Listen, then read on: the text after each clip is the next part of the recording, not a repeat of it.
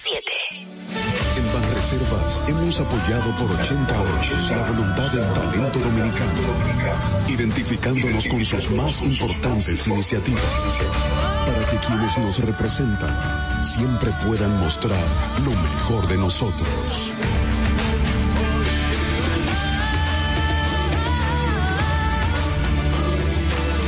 Banreservas, 80 años siendo el banco de todos los dominicanos. Buenos días, muy buenos días tengan todos y todas. Gracias por estar con nosotros esta mañana en Sin Maquillaje. Gracias por hacer que este ejercicio de periodismo independiente sea posible. Miren, lo que había en la caja fuerte de Yanalán Rodríguez eran guineos, no plátanos, como se había entendido y extendido. Es necesario recuperar el hecho intrascendente en sí mismo, porque el hecho, eso de que eran guineo y no plátano, motivó una de las discusiones más fuertes y un importante momento procesal en el conocimiento de la medida de coerción contra el ex procurador general de la República. Las supuestas filtraciones de audio que probablemente no sean tales tanto de la defensa de Yanalán como de momentos procesales que se inició en la página de Roberto Cavada pasada el mediodía de ayer y que luego se propagaron como hueso en boca de perro a cientos de páginas y perfiles de redes sociales, destacan en lo fundamental los malletazos de la jueza Romero por la discusión eh, de la veracidad de la firma que hubo de ser reconocida por el exfuncionario, pero en todo esto, y siendo el tema que predominó ayer, nadie, ninguna de esa gente que tuvo la suerte de que se le filtraran esos audios, audios ha sacado a colación que Jean Alain Rodríguez consideró como un asunto de honor que constara que eran plátano, no guineo, lo que se encontraran en su caja fuerte un miembro de la defensa que contó el, el, el, incidente, para decirle de alguna manera, no dejaba de sorprenderse de cómo un ex procurador general de la República consideraba el hecho de que se dijera que había encontrado guineo y no plátano en su caja fuerte como algo ofensivo. La categorización social de las musáceas las musáceas son la familia de los plátanos, los guineos, los rulos, los felipitas, que se consumen en el país. Es, para el que no lo tiene muy claro, un remanente de un periodo histórico de extrema pobreza en la colonia de Santo Domingo que se llamó la España Boba. ¿Qué pasó en la España Boba? Bueno, en ese periodo de la a, posanexión o, reanexión a España, los criollos de la Hispaniola no tenían en qué caerse muertos y no podían esperar a que se maduraran los plátanos para comerlo. El plátano y el guineo maduro eran la cultura hasta ese momento. Pero de toda cosa mala sale algo bueno y de esa miseria de la España boba se le aportó a la culinaria eh, el mangú y el tostón.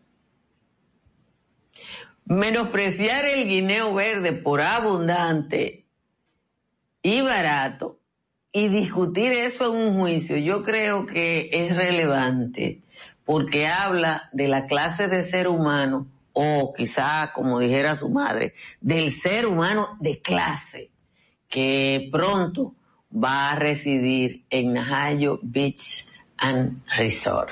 Señores, muchísimas gracias por acompañarnos aquí en Sin Maquillaje. Una mañana calurosa, pero calurosa es poca cosa. La temperatura en Santo Domingo a esta hora ya está en 25 grados Celsius. En 25 también están Baní, San Pedro de Macorís, Atomayor del Rey y La Romana. Perdón, ya Baní subió a 26, igual que Montecristi. En los valles altos, que también la temperatura están eh, por las nubes, Eh, Calimete y Constanza están en 16, en 17 San José de las Matas y Los Cacaos, en 18 Hondo Valle, Calimetico, San José de Ocoa y Jánico. Vamos rápidamente al resumen de las principales informaciones de la jornada de hoy. El gobierno anunció ayer que por razones humanitarias serán reiniciadas las exportaciones hacia Haití con una decisión que procura mantener el abastecimiento del sistema comercial del vecino país en los niveles requeridos para reducir la posibilidad de un desabastecimiento general que produzca mayor inestabilidad, social y flujo migratorio.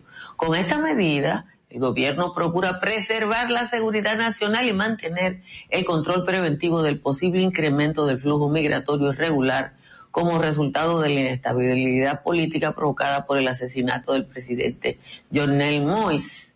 Eso dice un documento del gobierno. Los comerciantes dominicanos, sobre todo de Dajabón y Pedernales, estuvieron reconociendo, y yo se lo dije ayer, pérdidas millonarias por el cierre de los mercados binacionales. Solo la operación de Dajabón cada día, o sea, cada día que se cierra, eh, se dejan de percibir 70 millones de pesos. Igual la situación afectaba a los productores de pollos y huevos del Cibao Central. La jueza de la Oficina de Atención Permanente del Distrito Nacional, Kenia Romero, dictó ayer 18 meses de prisión preventiva en contra del ex procurador Jan Alán Rodríguez y otros tres implicados en la denominada Operación Medusa. La magistrada declaró el caso complejo. Los otros acusados enviados a prisión son Jonathan Joel Rodríguez Inver, ex director administrativo, y Javier Alejandro Forteza Ibarra, otras dos personas recibieron el mismo tratamiento. Romero, la jueza Romero, al momento de motivar su sentencia, explicó que si bien la gravedad de la naturaleza de la imputación no merma el principio de presunción de inocencia, la posición de mando que se desprende de la función pública que ejerció Alán Rodríguez pone en riesgo potencial la obstaculización de los medios de prueba. Además, de que los arraigos sociales y patrimoniales ofertados por la defensa permiten identificar de manera latente la facilidad que él tiene para sustraerse del proceso. La curva de internamiento por COVID-19 en los dos centros hospitalarios más grandes del país está bajando. Según informó el doctor José Joaquín Puello, director de la Ciudad Sanitaria Luis Eduardo Aybar, consideró que tanto el materno infantil como el centro cardio y de trasplantes secano, la ocupación ha ido disminuyendo, sobre todo la de casos graves.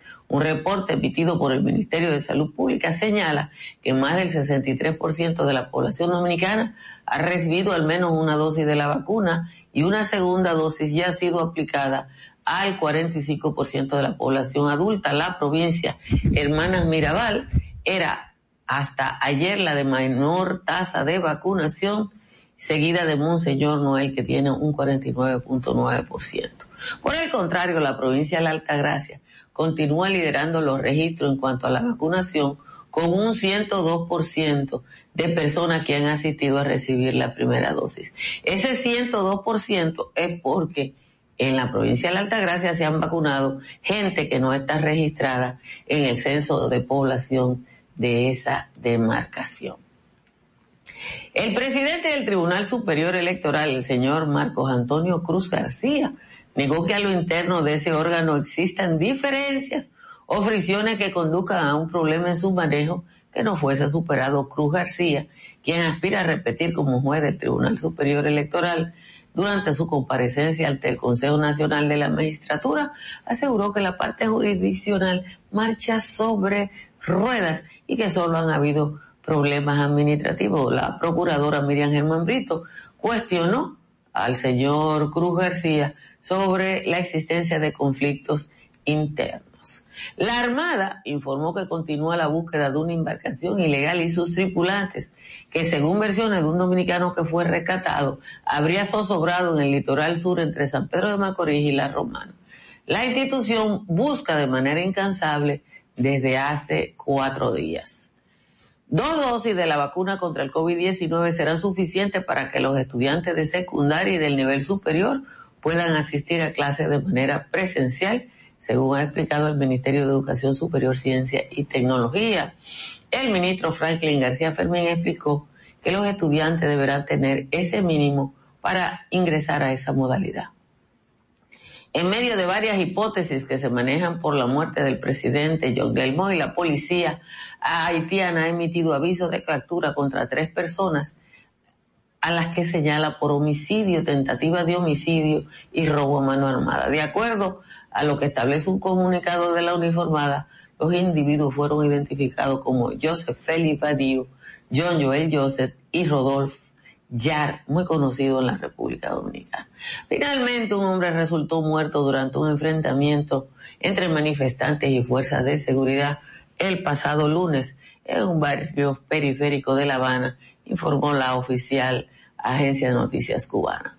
Además del fallecido, varias personas fueron detenidos y otras sufrieron lesiones, entre ellos varios agentes de la policía, en un suceso ocurrido en La Guinera, la protesta del lunes eh, uno de los, en uno de los barrios más deprimidos de La Habana fue difundida en varios videos a través de redes sociales, a pesar de que el gobierno mantiene la conexión a Internet cortada desde el pasado domingo.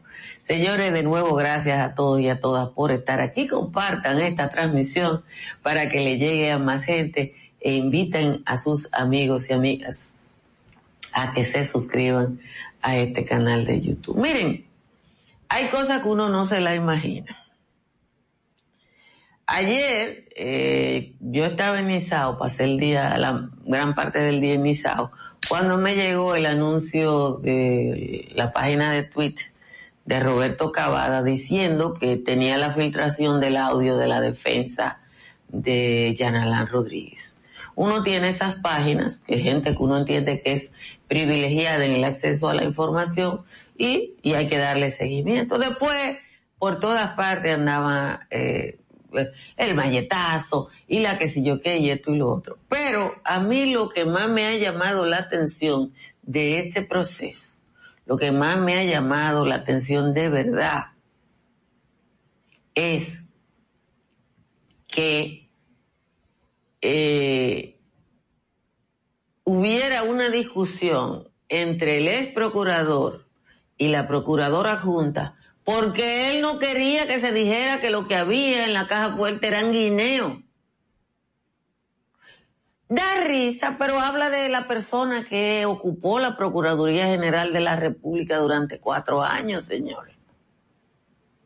¿Cuál es la diferencia entre plátano y guineo? Bueno, físicamente la textura, la característica y económicamente el precio. Parece, como dice Joel, que los plátanos no son de clase. Y uno se tiene que reír cuando tú dices que en medio de un momento importante hay que discutir que era plátano y que no era guineo, porque yo no imagino a Jean Alain Rodríguez abriendo una caja fuerte para poner plátano o guineo. Yo supongo que ese señor que se siente por encima del bien y del mal le dijo a alguien, eh, pon unos plátanos ahí, pusieron guineo para él en un juicio darse por ofendido porque eh, la magistrada dijo que lo que encontraron fue guineo. Yo no sé, en Najayo, obviamente él va a ser un preso privilegiado, él va a ser un preso, no, él no va a estar con la gleba de Najayo, porque a él tiene, y lo dice la jueza, en el dispositivo, a él tienen que garantizarle su, su seguridad, pero le van a dar plátano y él se va, eh, le van a dar guineo.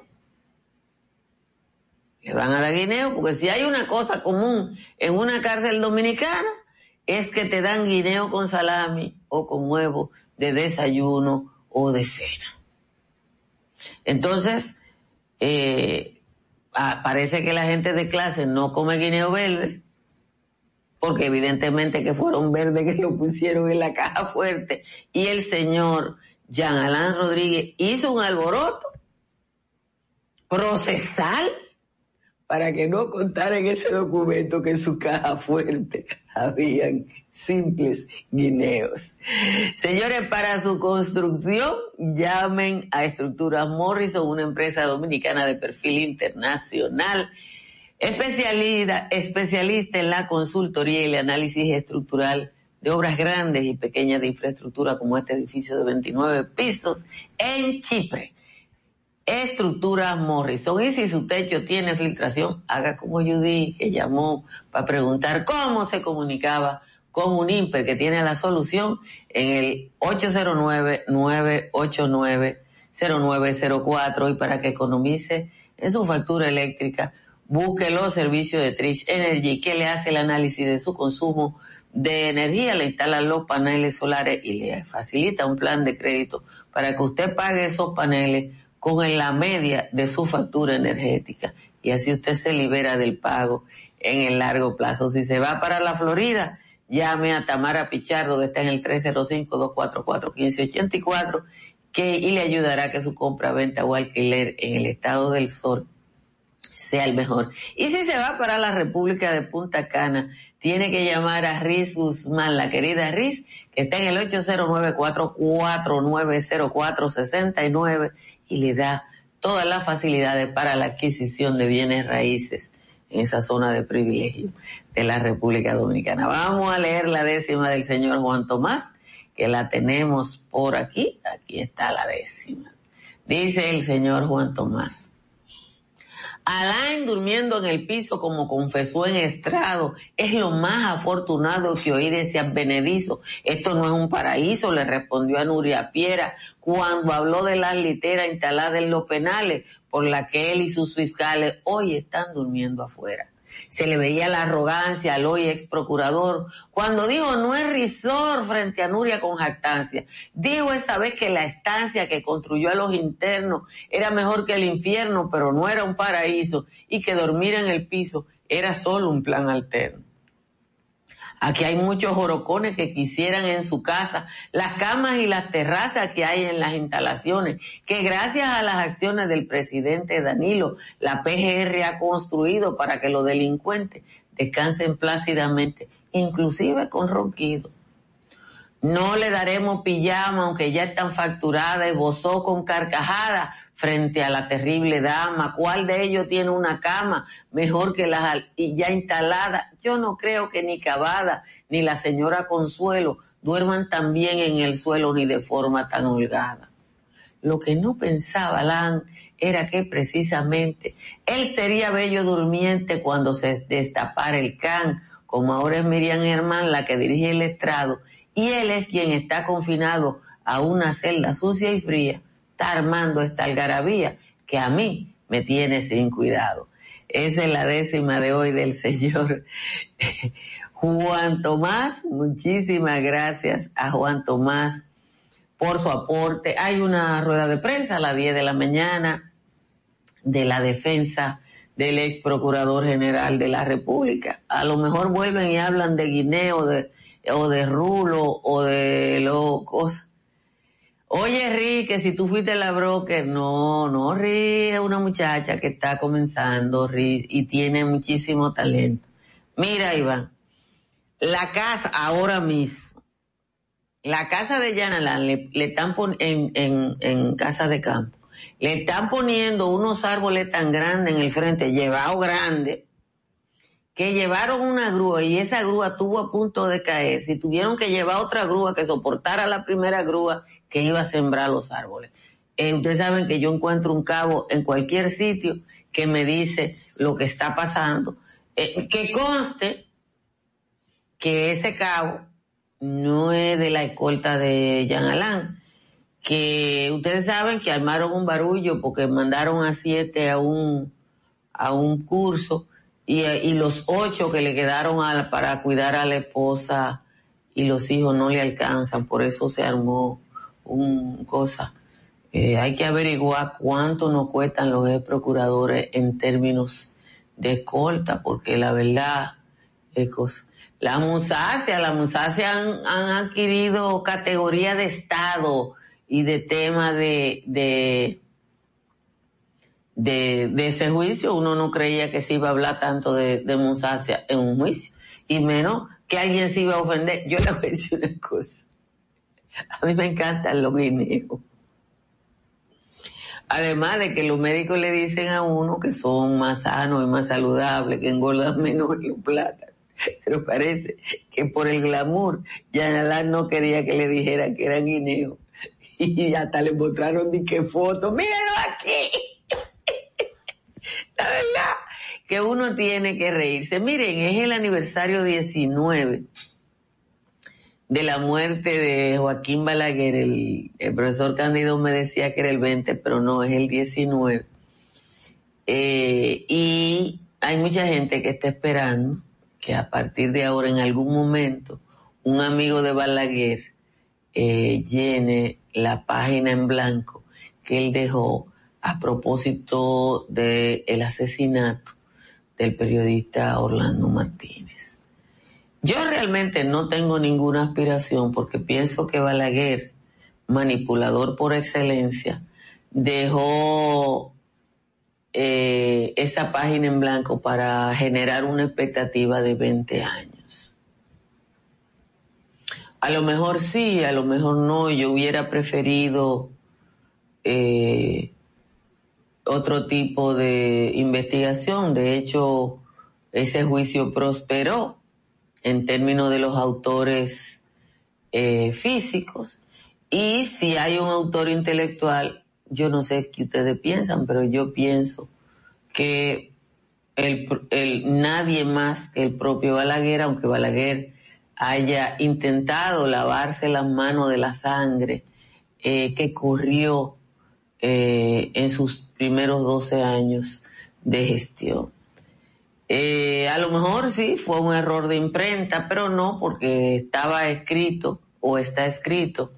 Eh, yo tengo por aquí el texto de lo que Balaguer dijo y lo que él dijo es, vamos a dejar que la justicia acabe de investigar y acabe de juzgar, después vendrá la mía, porque la mía es una cosa histórica. Puede ser que la mía disienta y puede ser que no, eh, y entonces dice que una, un amigo va a revelar la suya y ya han pasado 19 años. Insisto, yo no tengo mucha expectativa y creo que fundamentalmente Balaguer quiso jugar con eso eh, eh, y mantener una expectativa después de su muerte. uno tiene que que ver a Balaguer con la actitud crítica que merece, eh, que los políticos bandidos nuestros lo designaron padre de la democracia en ese Congreso bandido nuestro. Y son de las cosas que no le han permitido a una parte de la sociedad dominicana sanar las heridas. Porque cuando tanta gente murió, cuando tanta gente fue asesinada, cuando tanta gente fue abusada, cuando tanta gente fue maltratada y sabe que no ha habido justicia, el dolor queda ahí como un hecho latente. Hoy es la fiesta nacional de Francia y eh, a media mañana de hoy eh, los abogados del ex procurador general de la República van a ofrecer una rueda de prensa en la que yo virtualmente sé lo que van a decir. Ustedes saben que la jueza fijó inmediatamente eh, la fecha en la que se puede apelar su decisión y eso es simple y llanamente un tema de espera. Que, que, el, que el plátano tiene más publicidad.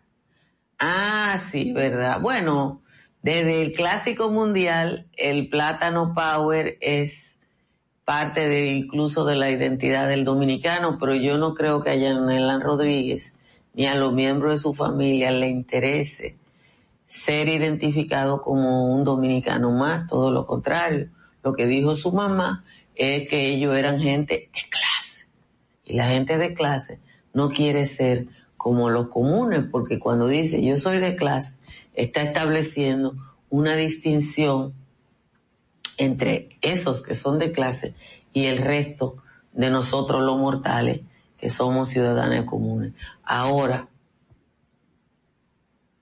que no, que forzara para que no constara que eran guineos lo que a mí lo único que me da, señores, es risa. Señores, compartan esta transmisión e inviten a otras personas a que se suscriban a este canal de YouTube, que andamos buscando la, la meta de 90 mil suscriptores. Vámonos a juntar ahora con Angeli, Natalie y el Papilín en Sin Maquillaje y Sin Cuento. Nosotros no te maquillamos nada, nada, nada. Tú mereces información precisa y veraz desde temprano. Sin maquillaje y sin cuentos. De lunes a viernes de 6 a 8 de la mañana por la Roca 91.7 FM, Dominica Networks y Vega TV. Sabemos que estás cansado de escuchar tantas Por eso nace Sin Maquillaje y Sin Cuentos. Tus mañanas ahora serán más frescas e informadas con el equipo de profesionales más completo de la Radio Nacional. Altagracia Salazar, Natalie Faxas, Giovanni Díaz y Angeli Moreno. De lunes a viernes, de 6 a 8 de la mañana por La Roca 91.7 FM, Dominica Networks y Vega TV. Sin Maquillaje y Sin Cuentos. Dominica Networks presenta a Altagracia Salazar, Natalie Faxas, Angeli Moreno y Giovanni Díaz en Sin Maquillaje y Sin Cuentos. Sin Maquillaje.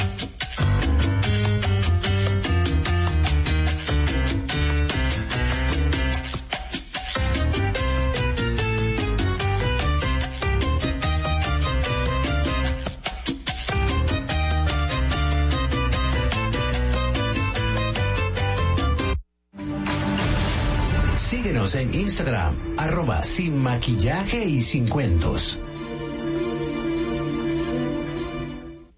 Síguenos en nuestra cuenta de Instagram para enterarte de todo lo que pasa en nuestro programa, arroba sin maquillaje y sin cuentos.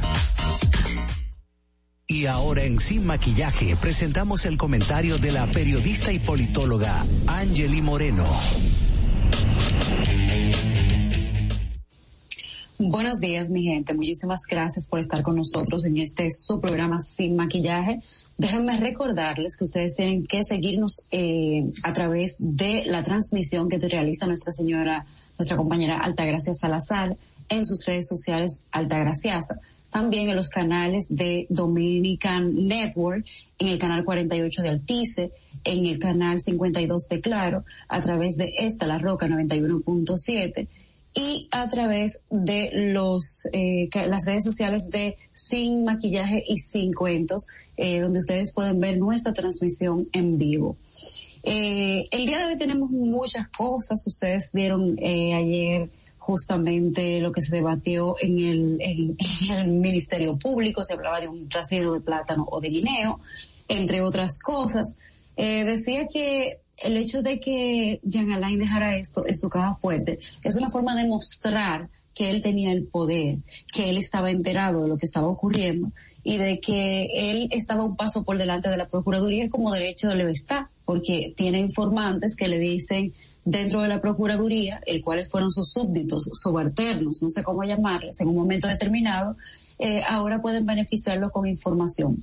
Y por eso justamente fue que la, jueza Kenya Romero decidió darle prisión preventiva ante primero los intentos que él hizo de salir del país y lo demás era eh, el hecho de que eh, él eh, manejara en los medios de comunicación una versión de la historia y cuando fuera frente al Ministerio Público dijera otro.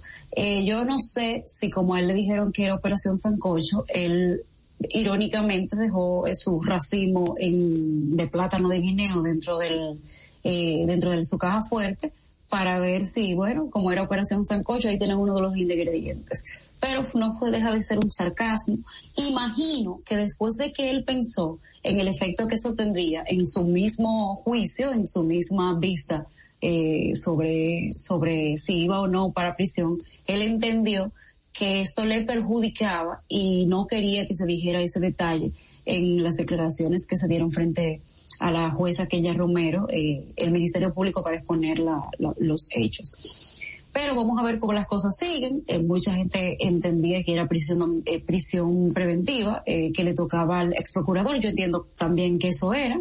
Y justamente por esas razones fue una de las mejores decisiones. Miren, un tema que quiero seguir comentando es el tema de lo que está ocurriendo en Cuba. Ayer y el día de hoy, de hecho, yo entré a las redes sociales y el hashtag que está predominando es SOS Cuba. Pese a que en Cuba el, Internet está eh, eh, tumbado desde el pasado domingo. Miren, lo que pasa en el Caribe, bueno o malo, afecta a la República Dominicana en general. Primero, el tema de, de Cuba nos afecta a nosotros de manera positiva porque si en Cuba hay caos eh, eh, en la parte del turismo y todo eso, quien va a Cuba a unas vacaciones lo que hace, bueno, lo más parecido de República Dominicana, pero aún así el, turismo de servicios en la República Dominicana a través de, de, de, nuestras costas es mucho mejor que el que tiene en Cuba por las precariedades que tiene Cuba. Pero esto no deja de significar que si Cuba mañana le levantan el bloqueo que tiene, con la educación que tiene su población, puede que se le vaya eh, un poco adelante la República Dominicana en términos de, de, gestionar su turismo de una manera más abierta, si eso eh, deja de ocurrir, si, si se quita el bloqueo. Pero eso le conviene a la República Dominicana por ese lado, el tema de Cuba, donde no nos conviene es que todo lo que suena en el Caribe también afecta a la República Dominicana y si hay caos en Haití y hay caos en Cuba, la República Dominicana como que está como ahí en stand-by y quizás unas personas que se dispongan buenas vacaciones para la República Dominicana quizás las, las posterguen, por ejemplo. Pero lo más interesante que está ocurriendo ahora mismo en Cuba es el levantamiento de una población que está cansada, de jóvenes que están viendo, señores, jóvenes que toda su vida han tenido precariedades, sin embargo tienen una, un teléfono móvil donde ven en TikTok que jóvenes de su edad tienen acceso a otras cosas y no deja de ser algo que anhelen esos mismos jóvenes. Lo que ha eh, eh, encendido la chispa de lo que está pasando en Cuba viene a través de un aparático que se llama celular. Como las personas que salieron de Cuba tienen otras posibilidades, van a otros países, tienen internet, pueden mandar divisas a Cuba. Una de las cosas principales que ellos dotan a sus seres queridos en Cuba es de un teléfono celular. Y el teléfono celular es una de esas armas que tienen los nuevos movimientos sociales para grabar, para, para dar a conocer lo que está pasando al interior de Cuba. Entonces, esto ha hecho que la población se empodere y es algo, señores, lo que va a pasar en Cuba o lo que está pasando en Cuba es algo que no tiene, no, se va a poder detener. Porque si hay algo que es constante en el mundo, es la realidad, y la realidad es cambiante. Entonces, esto, sean 10, sean 15, sean 50 personas que salieron a protestar en Cuba, es mucho. Porque en Cuba se tenían 62, casi 63 años, donde solamente ha pasado una, una protesta.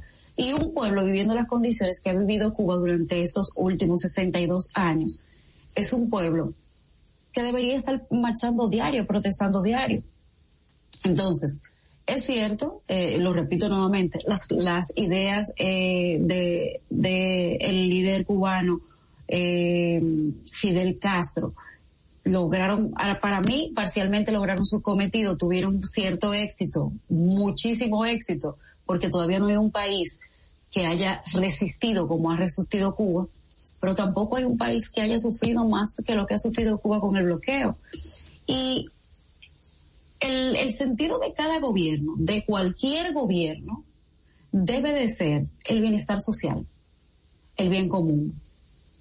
Pero si un gobierno no puede garantizarle a su ciudadanía el bien común, las ideas no importan cuando hay hambre. No importan las ideas cuando hay hambre. Entonces, eso está pasando en Cuba, eso va a seguir pasando. De hecho, yo lo dije desde, desde el primer día. Va a seguir pasando, va a seguir aumentando en cantidad de personas que protestan, en cantidad de personas que protestan y en, y en frecuencia de las manifestaciones. Esto que está pasando, que es una especie de primavera árabe en el Caribe, ya ha pasado en otras ocasiones, de hecho, en el mismo Caribe, eh, con protestas. Yo recuerdo que estábamos en protesta una vez, no recuerdo ahora mismo cuáles eran las tres protestas en específico, pero Cuba, República Dominicana y Haití. Estaba on fire esa parte ahí de, la línea ecuatorial eh, con relación a demandas al gobierno.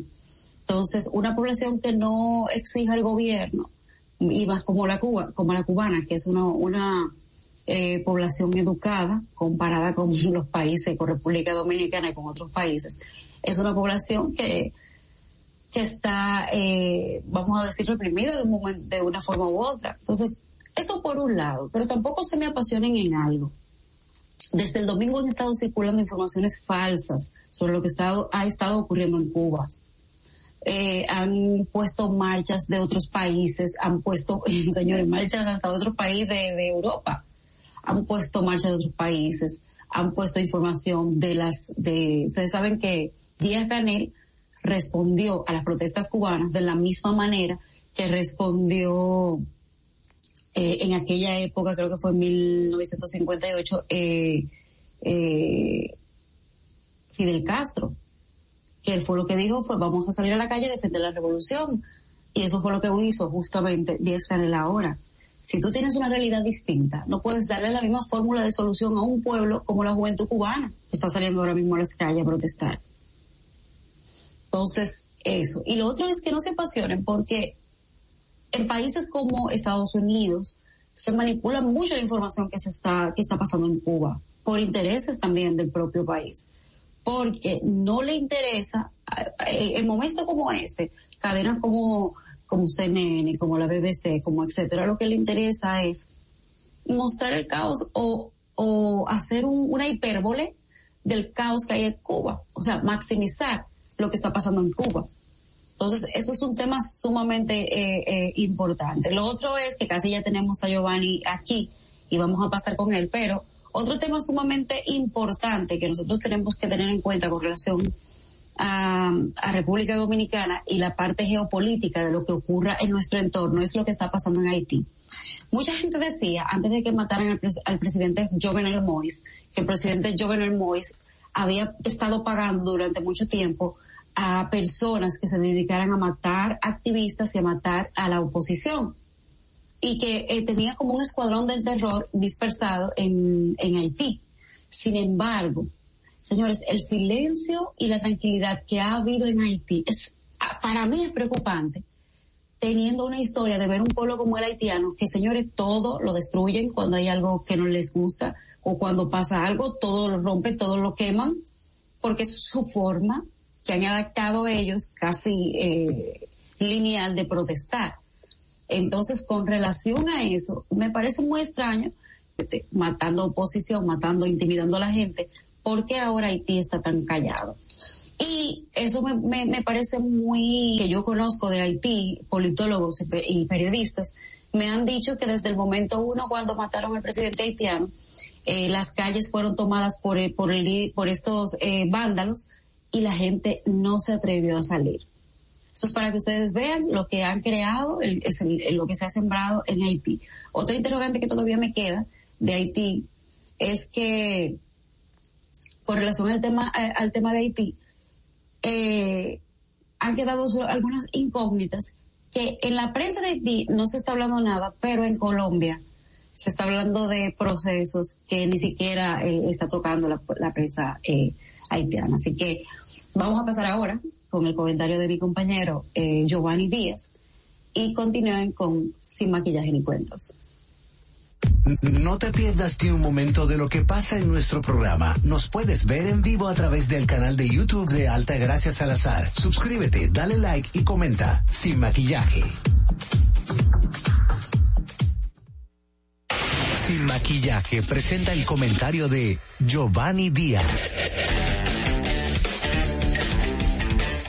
Buenos días, buenos días, buenos días a toda la gente que nos sigue por la 91.7, La Roca como emisora matriz, por los canales de Altagracia Salazar, Vega TV Canal 48, de Claro y 52 de Altice, así como por nuestro, así como por nuestro Instagram sin maquillaje y sin cuento.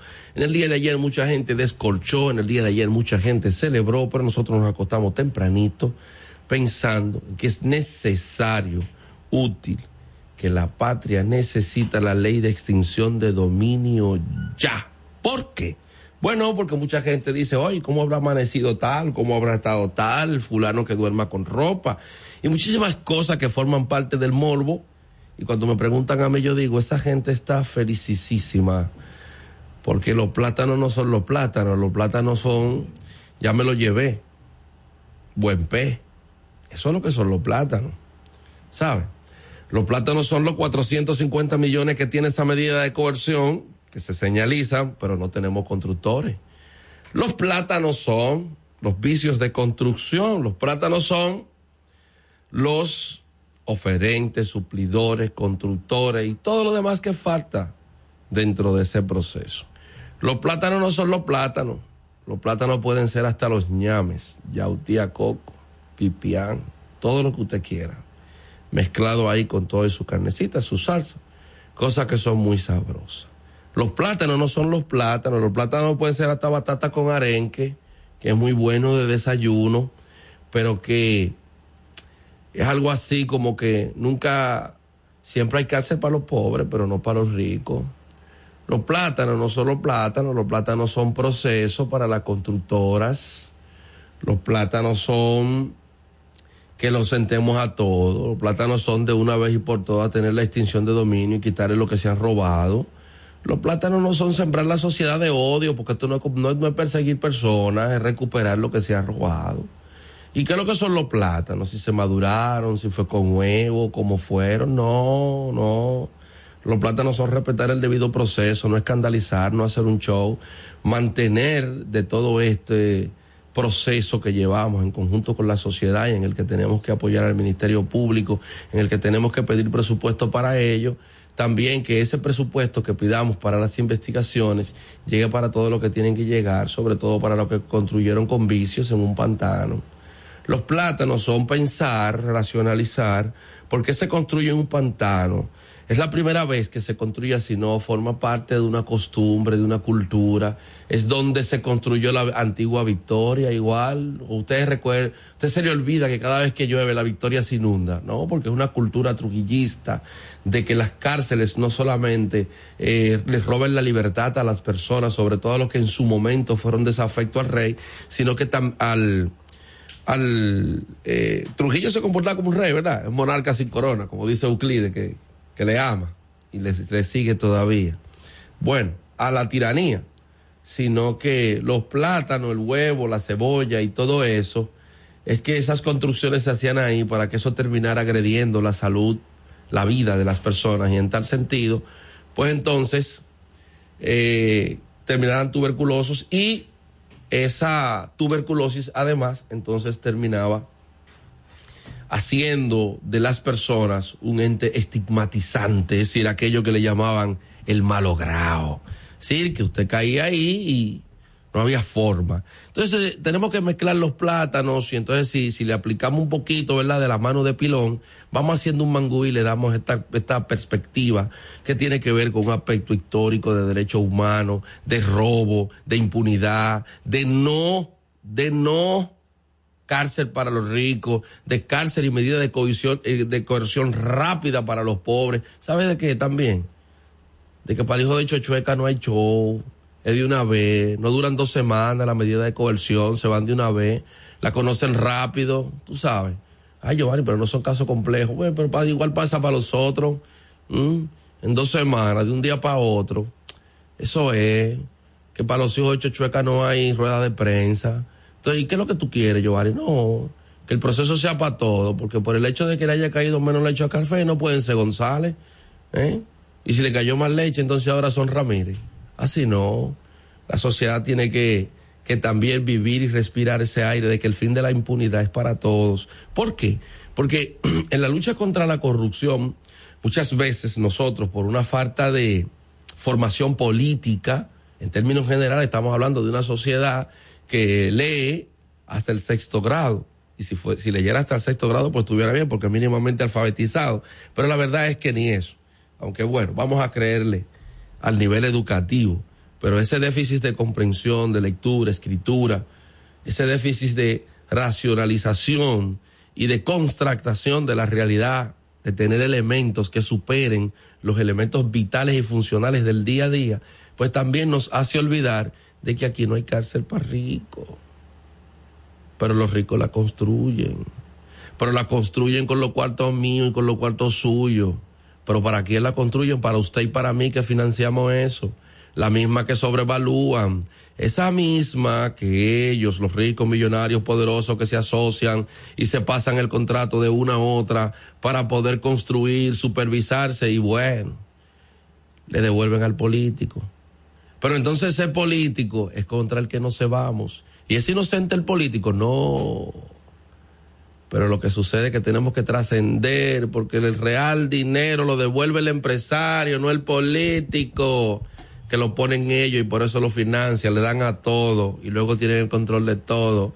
Y los que fueron a China con Danilo, hoy se van a Japón. Vámonos a la pausa.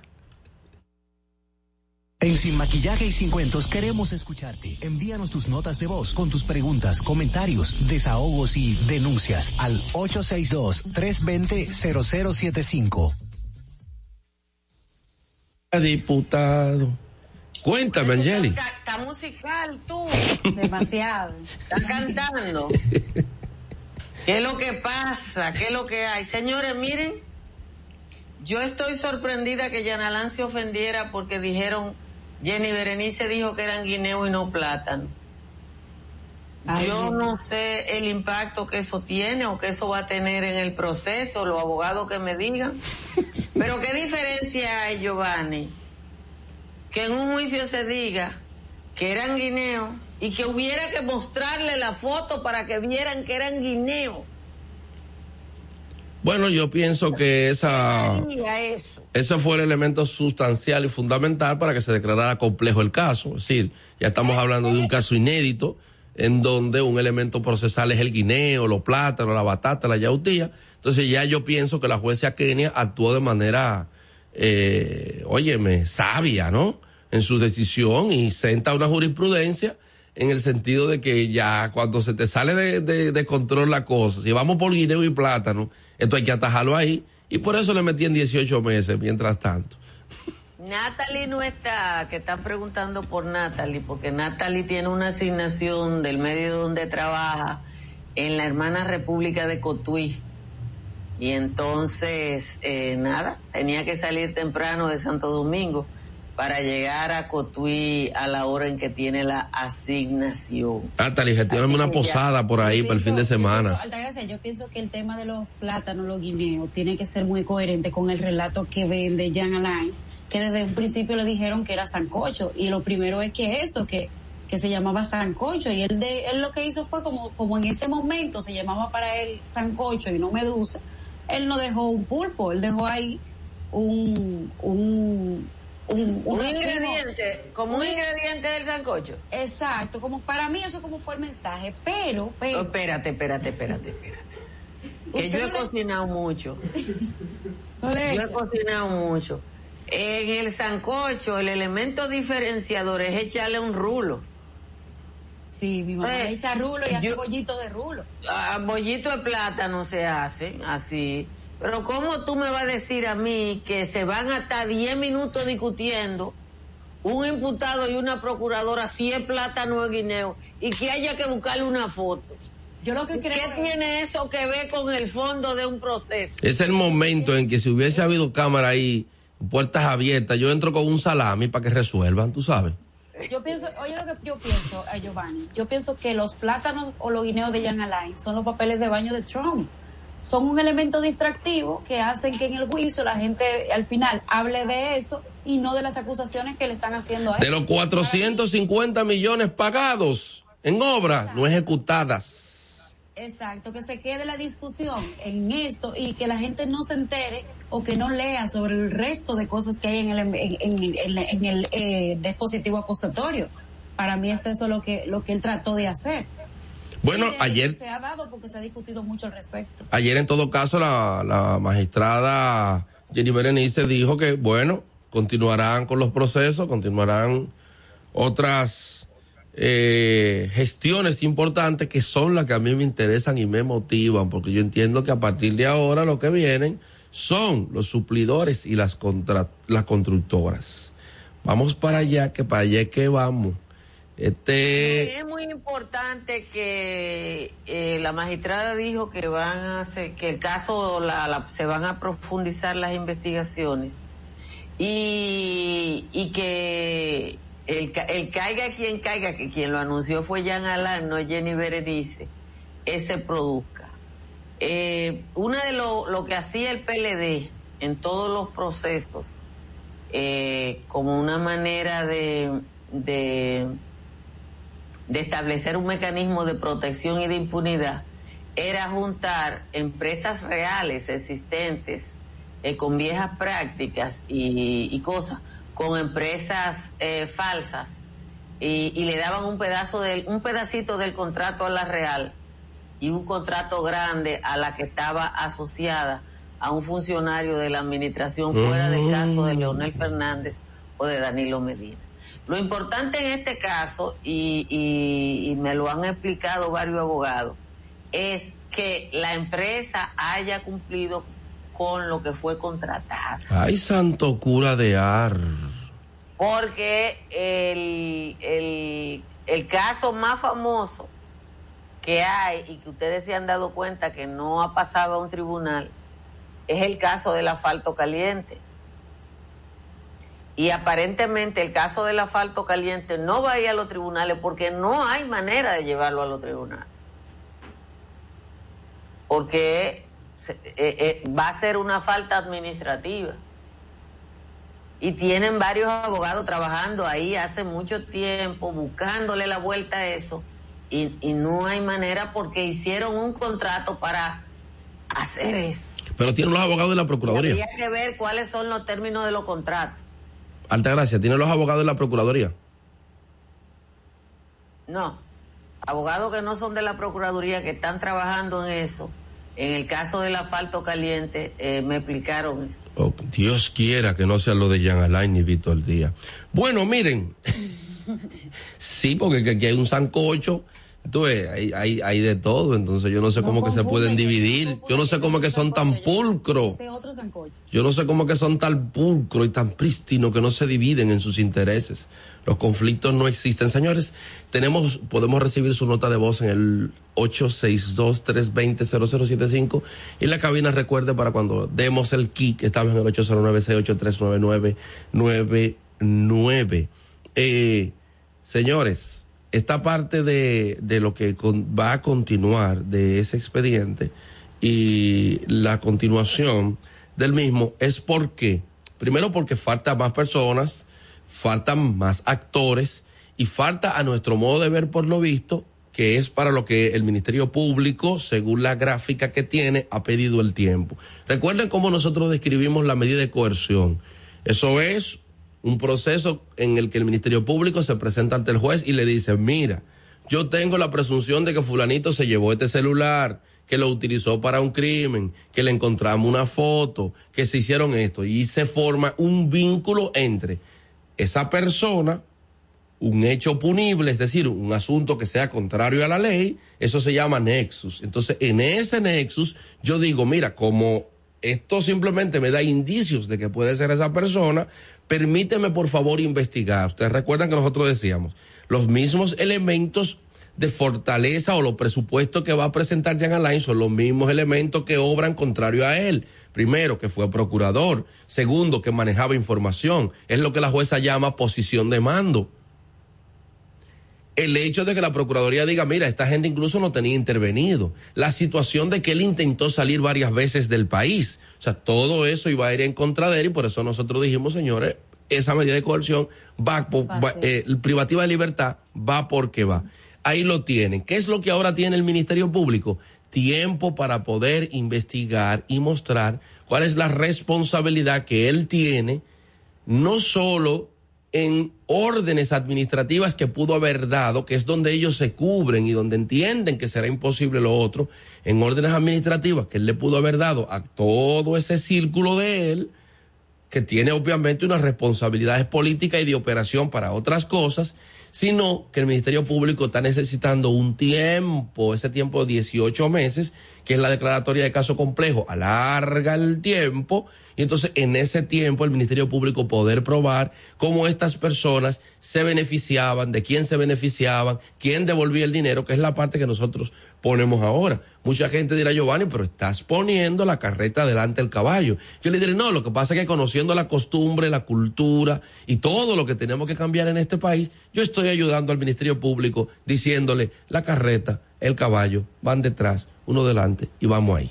Eso es lo único, poniendo las partes.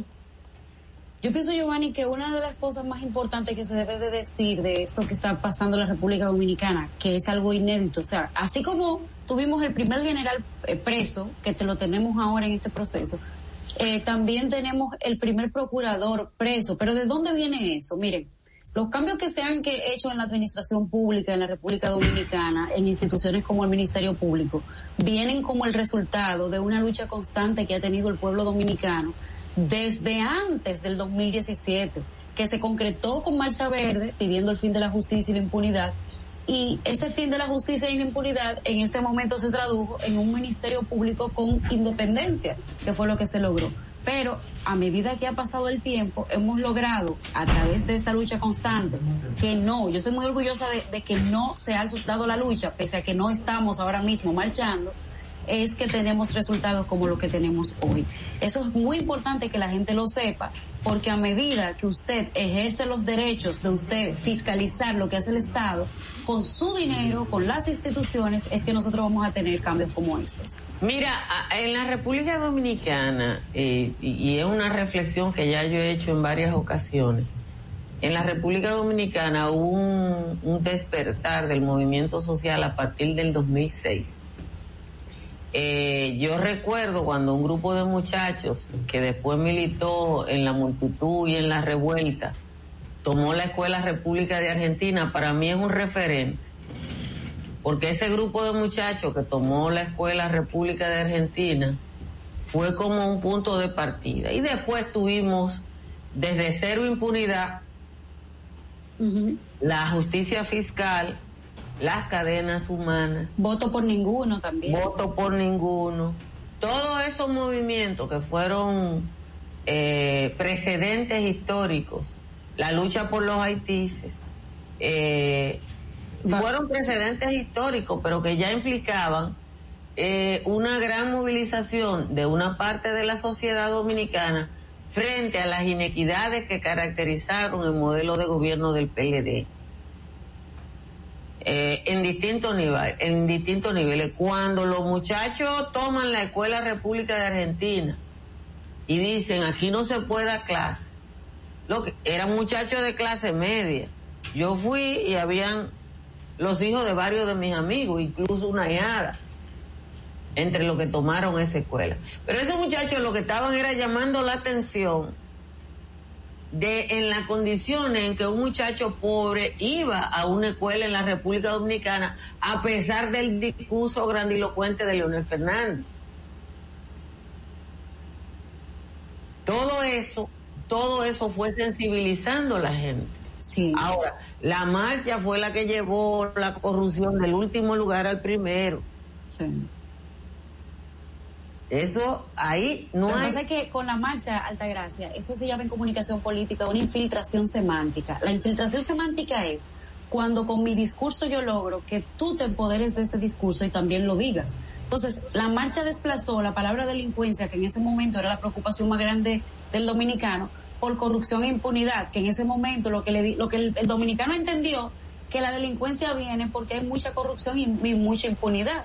Entonces, eso lo desplazó. Y sí, es verdad, el tema de todos sus movimientos sociales que se fueron dando de manera paulatina, simultánea, a lo largo casi de 10 años de la República Dominicana, alimentaron esa esperanza que tenía la gente de un cambio en la República Dominicana y se fue eh, haciendo posible y se concretó en algo como Marcha Verde gracias a la Internet como medio de comunicación para congregarse. Y eso ha pasado, pasó en Puerto Rico con, contra el ex eh, gobernador, pasó en, en, en Brasil cuando el impeachment a Dilma, positivo o negativo, pasó en el 15M en España, pasó en el inicio de la primavera árabe con una historia que, que hay que, señor, hay que buscar de dónde surgió la primavera árabe un lechuguero, un frutero, fue que inició la, la, eh, la primavera. Se suicidó. Se suicidó y eso fue lo que hizo que eso cambie. O sea, una persona que si usted lo pone en el rango de persona de importancia en una sociedad por lo que hace, que es un lechuguero, una persona que vende en una carretilla en la calle, usted dirá, bueno, pero ¿qué, qué revolución va a lograr este hombre? Sin embargo, la inmolación, su inmolación, el suicidarse eh, frente a, una multitud, que luego se firmó por un teléfono y eso, esas imágenes corrieron a lo largo de estos países, hicieron que se haga un cambio y finalmente se logró en muchas cosas en Israel, perdón, en Israel no, en Egipto y en otros países de la zona. Giovanni. Así mismo va a pasar aquí si los 450 millones de pesos de obras pagadas y no construidas se quedan, tú me dices y yo te digo. Vámonos a la pausa y volvemos. sin maquillaje. Ahí mismito donde estás. O tal vez aquí, recostado bajo una pata de coco. O en la arena tomando el sol. O dentro del agua, no muy al fondo. O simplemente caminando por la orilla. Ahí mismo, abre tu nueva cuenta móvil BH de León. 100% digital y sin costo. La creas en minutos con cero pesos desde Móvil Banking Personal. Ábrela donde quieras. Solo necesitas tu celular. Banco BH de León. Si deseas tener acceso a todo lo que pasa en República Dominicana, debes obtener Dominican Networks. Es el primer sistema de cable dominicano para los dominicanos en el exterior. Aquí podrás disfrutar de todos los canales de televisión de República Dominicana, noticias, deportes, música, farándula y entretenimiento 24/7. Solo debes descargar nuestra aplicación en Roku, Amazon y Apple TV. E inmediatamente vas a disfrutar de todo el contenido de República Dominicana. Dominican Networks. Tu primer hogar te llena el corazón. Los expertos hipotecarios de la Asociación Popular de Ahorros y Préstamos están listos para asesorarte a la hora de adquirir tu préstamo hipotecario. Y puedes decir, mi casa mía de mi propiedad.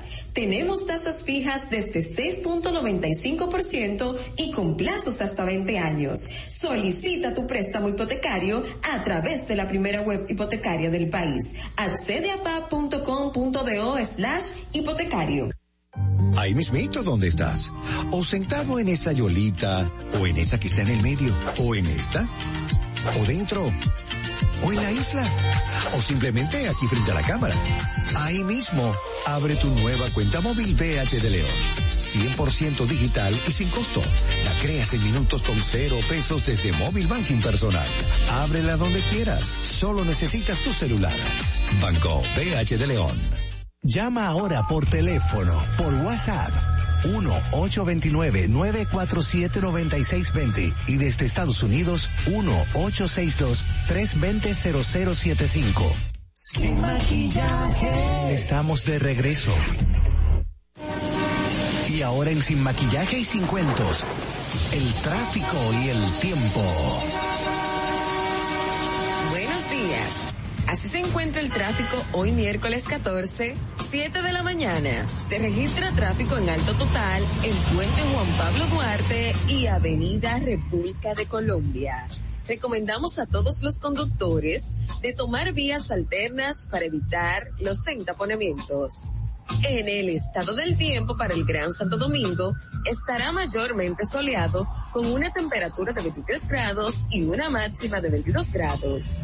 Hasta aquí el estado del tráfico y el tiempo. Soy Nicole Tamares. Continúen con Sin Maquillaje.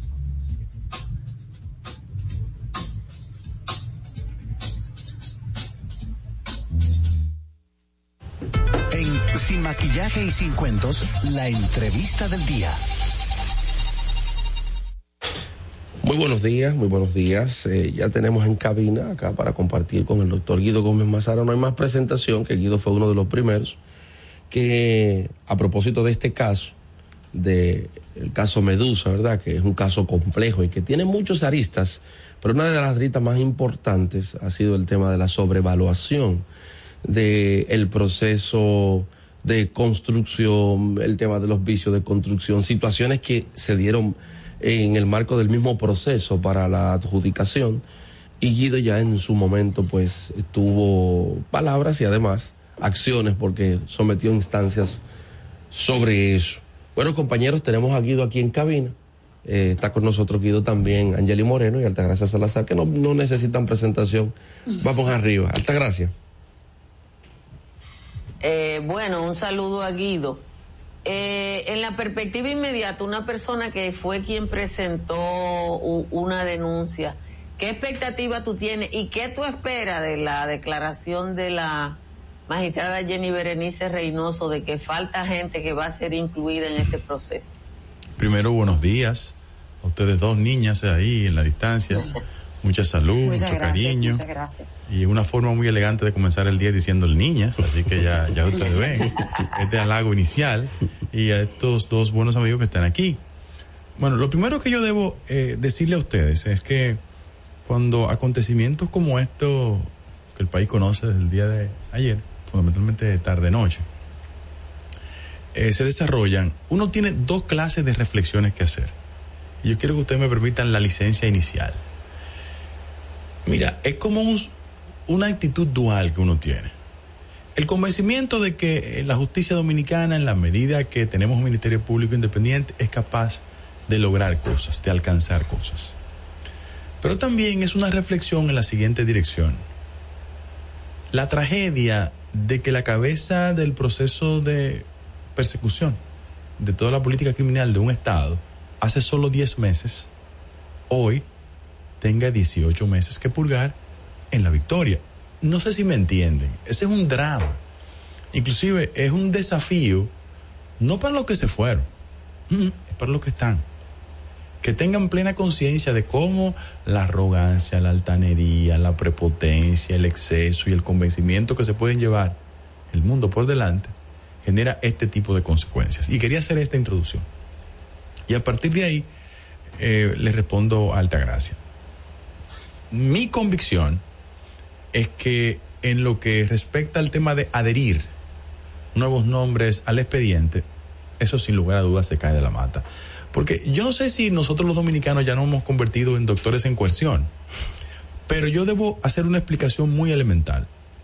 Desde el año 1884, el ordenamiento procesal tenía como regla esencial, tránquenlo y después averigüen. Ha sido el discurso garantista que ha ido transformando las reglas procesales para que la noción de favorabilidad siempre favorezca de una forma u otra al imputado. Lo que pasa es que el artículo 146.5 de la Constitución dice lo siguiente, que en materia de acusación de corrupción, la regla de libertades se restringe, repito, 146.5 de la Constitución de la República. Frente a eso, como aquí hay mucha gente que opina sobre la materia y a lo mejor no ha leído el expediente, la coerción no tiene que ver con el fondo ni con las pruebas. La coerción es un recurso que solo tiene desde el año 2004 conociéndose como regla garantista en la República Dominicana se promulgó en el 2002, se comenzó a implementar en el 2004. Y en definitiva, ¿qué es lo que tiene que administrar un magistrado o una magistrada? En este caso, la magistrada Romero, que administró correctamente el proceso. Ella dijo, bueno, tráiganme el expediente. Que mire, para que ustedes vean, la medida de coerción es una medida rápida, la acusación se depositó el día 30, señor, y fue ayer que se dictaron. Evidentemente, los abogados de la defensa decían que eran 279 páginas. No, y 5.800 pruebas. O sea, debieron tomarse su tiempo, pero fíjense que 13 días transcurrieron para una medida que tiene que ser rápida. Lo que tenía que administrar la magistrada era lo siguiente. Uno, el 235. ¿Hay peligro de fuga? Yo creo que sí. ¿Intentó irse? No, en tres veces. Sí. Tres veces. Pero algo peor. La gente no quiere recordar que su jefe de gabinete está en España corriendo. O sea, ¿hay peligro de fuga? Sí. ¿Existe la posibilidad de esquivar pruebas? Pero eso es evidente. Dejó no plátano. Pero no te quiero distraer. Dale, Guido, dale, Guido, dale, Guido. eh, eh, mira, entonces, esas dos herramientas incorporadas en la decisión de la magistrada, mira, no mueven a ningún tipo de especulación o de interpretación. el dictamen, correcto. Ahora, cuando venga el fondo, hay elementos probatorios que se van a introducir y yo comienzo a decirle lo siguiente. Como depositamos originalmente la documentación, la gente ha hecho hincapié, lo voy a decir aquí por primera vez, en aspectos tangenciales. Pero miren, hay un informe del Ministerio de Medio Ambiente respecto de la construcción para los que dicen, no, un vicio de construcción no es un delito. Es verdad que no es un delito penal. Pero la acusación no es por eso. La acusación es por sobrevaluación, que es diferente. Claro. Pero repito, y lo digo frente a periodistas, ustedes me excusan, aquí hay gente que ha malentendido y se cree que una inversión en la comunicación respecto a un tema procesal termina favoreciéndolo. Mentira. Sí, porque hay dos juicios ahora. Mentira. Miren el resultado. O los amigos de Odebrecht. Eso no es verdad. Pero retomemos el tema. Hay un informe del Ministerio de Medio Ambiente respecto de que eso se construyó en humedales. El impacto ambiental. Para, comenzando por ahí. Pero en segundo lugar, yo le quiero hacer un ejercicio de pura matemática. Yo soy malísimo, yo estudio ciencias sociales. Pero la gente hace hincapié en la construcción, que, es una locura lo que pasó en la construcción. Pero hay otro tema que es más terrible, el tema de la alimentación. Ustedes hicieron los cálculos respecto al tema de los suplidores de alimentos. Existían 10 compañías, dos con experiencia en el sector y las otras 8 sin ningún tipo de experiencia. Desde la llegada de Jean Alain Rodríguez a la Procuraduría, se inauguró que sea Procuraduría que supliera la comida.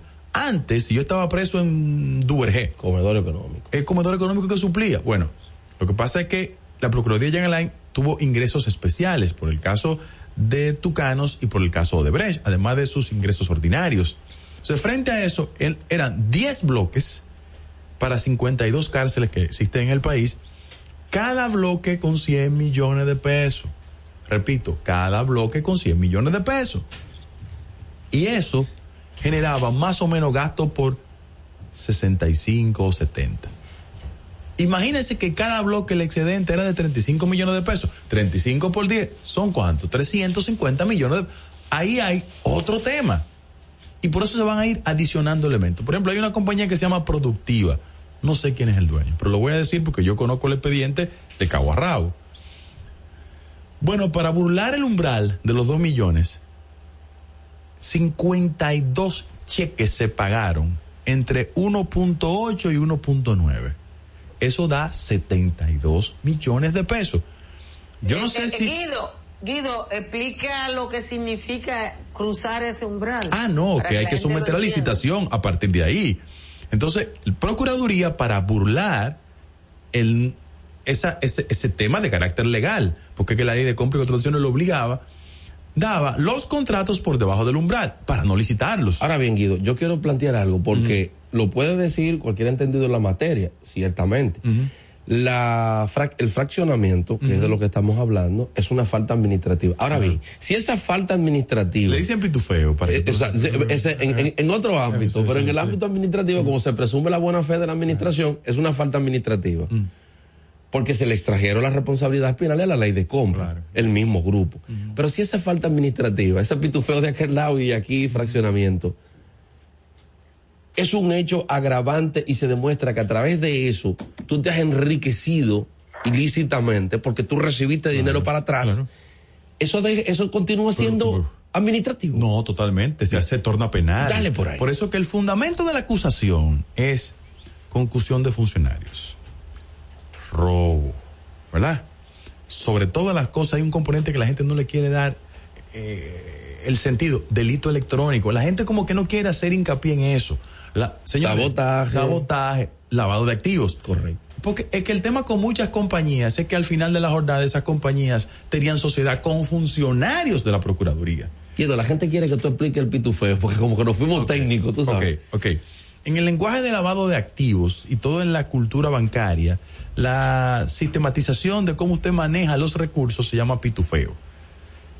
Eh, eh, tú sabes que los dominicanos somos muy creativos. Eh, no- valga la promoción, todo el mundo sabe lo que, era un- lo- lo que eran los pitufos. Sí, sí, yo sé. ¿verdad? Entonces, una forma de mantener por debajo de la observación los montos es pitufiarlos. Es decir, es esquivar la regulación que existe y tú pones montos pequeños que cuando tú lo calculas la operación es alta. En vez de yo depositarte 100 millones de un fuetazo, yo te deposito por un año cantidad de cantidad de cantidades que terminan siendo igual del monto. Eso es, repito, para esquivar la supervisión. Eso se llama tigueraje administrativo. Claro. En, el lenguaje de nosotros que venimos de sectores populares. Ahora, ¿cuál es el problema? Que muchas de esas empresas tenían vínculo con empleados de Procuraduría, con funcionarios de Procuraduría. Mm. Y ya eso agrava su situación. Hay otro elemento que yo eh, debo incorporar aquí. Es un problema de la gran discusión. En este país, y, y que yo tengo esa propensión por mi origen, ¿no? Yo soy el nieto de una lavandera, afortunadamente. Eh, en este país hay una tendencia de asumir, y lo hago como crítica frente a ustedes que son comunicadores, de asumir los grandes temas nacionales en función de lo coyuntural. Señores, de los privados de libertad en la República Dominicana, que hay casi 24 mil, el 59% es preventivo. Resulta y viene a ser que ahora en el país la preocupación es de prisión preventiva. Ahora. Sin embargo, quienes tuvieron cuatro años la responsabilidad de atacar ese modelo, no hicieron nada. Entonces yo me llamo la atención y digo, ah, o sea, preventivo, preocupación. Ah, y cuando lo de Gualey, Chupita, Lomina, Catanga caen presos.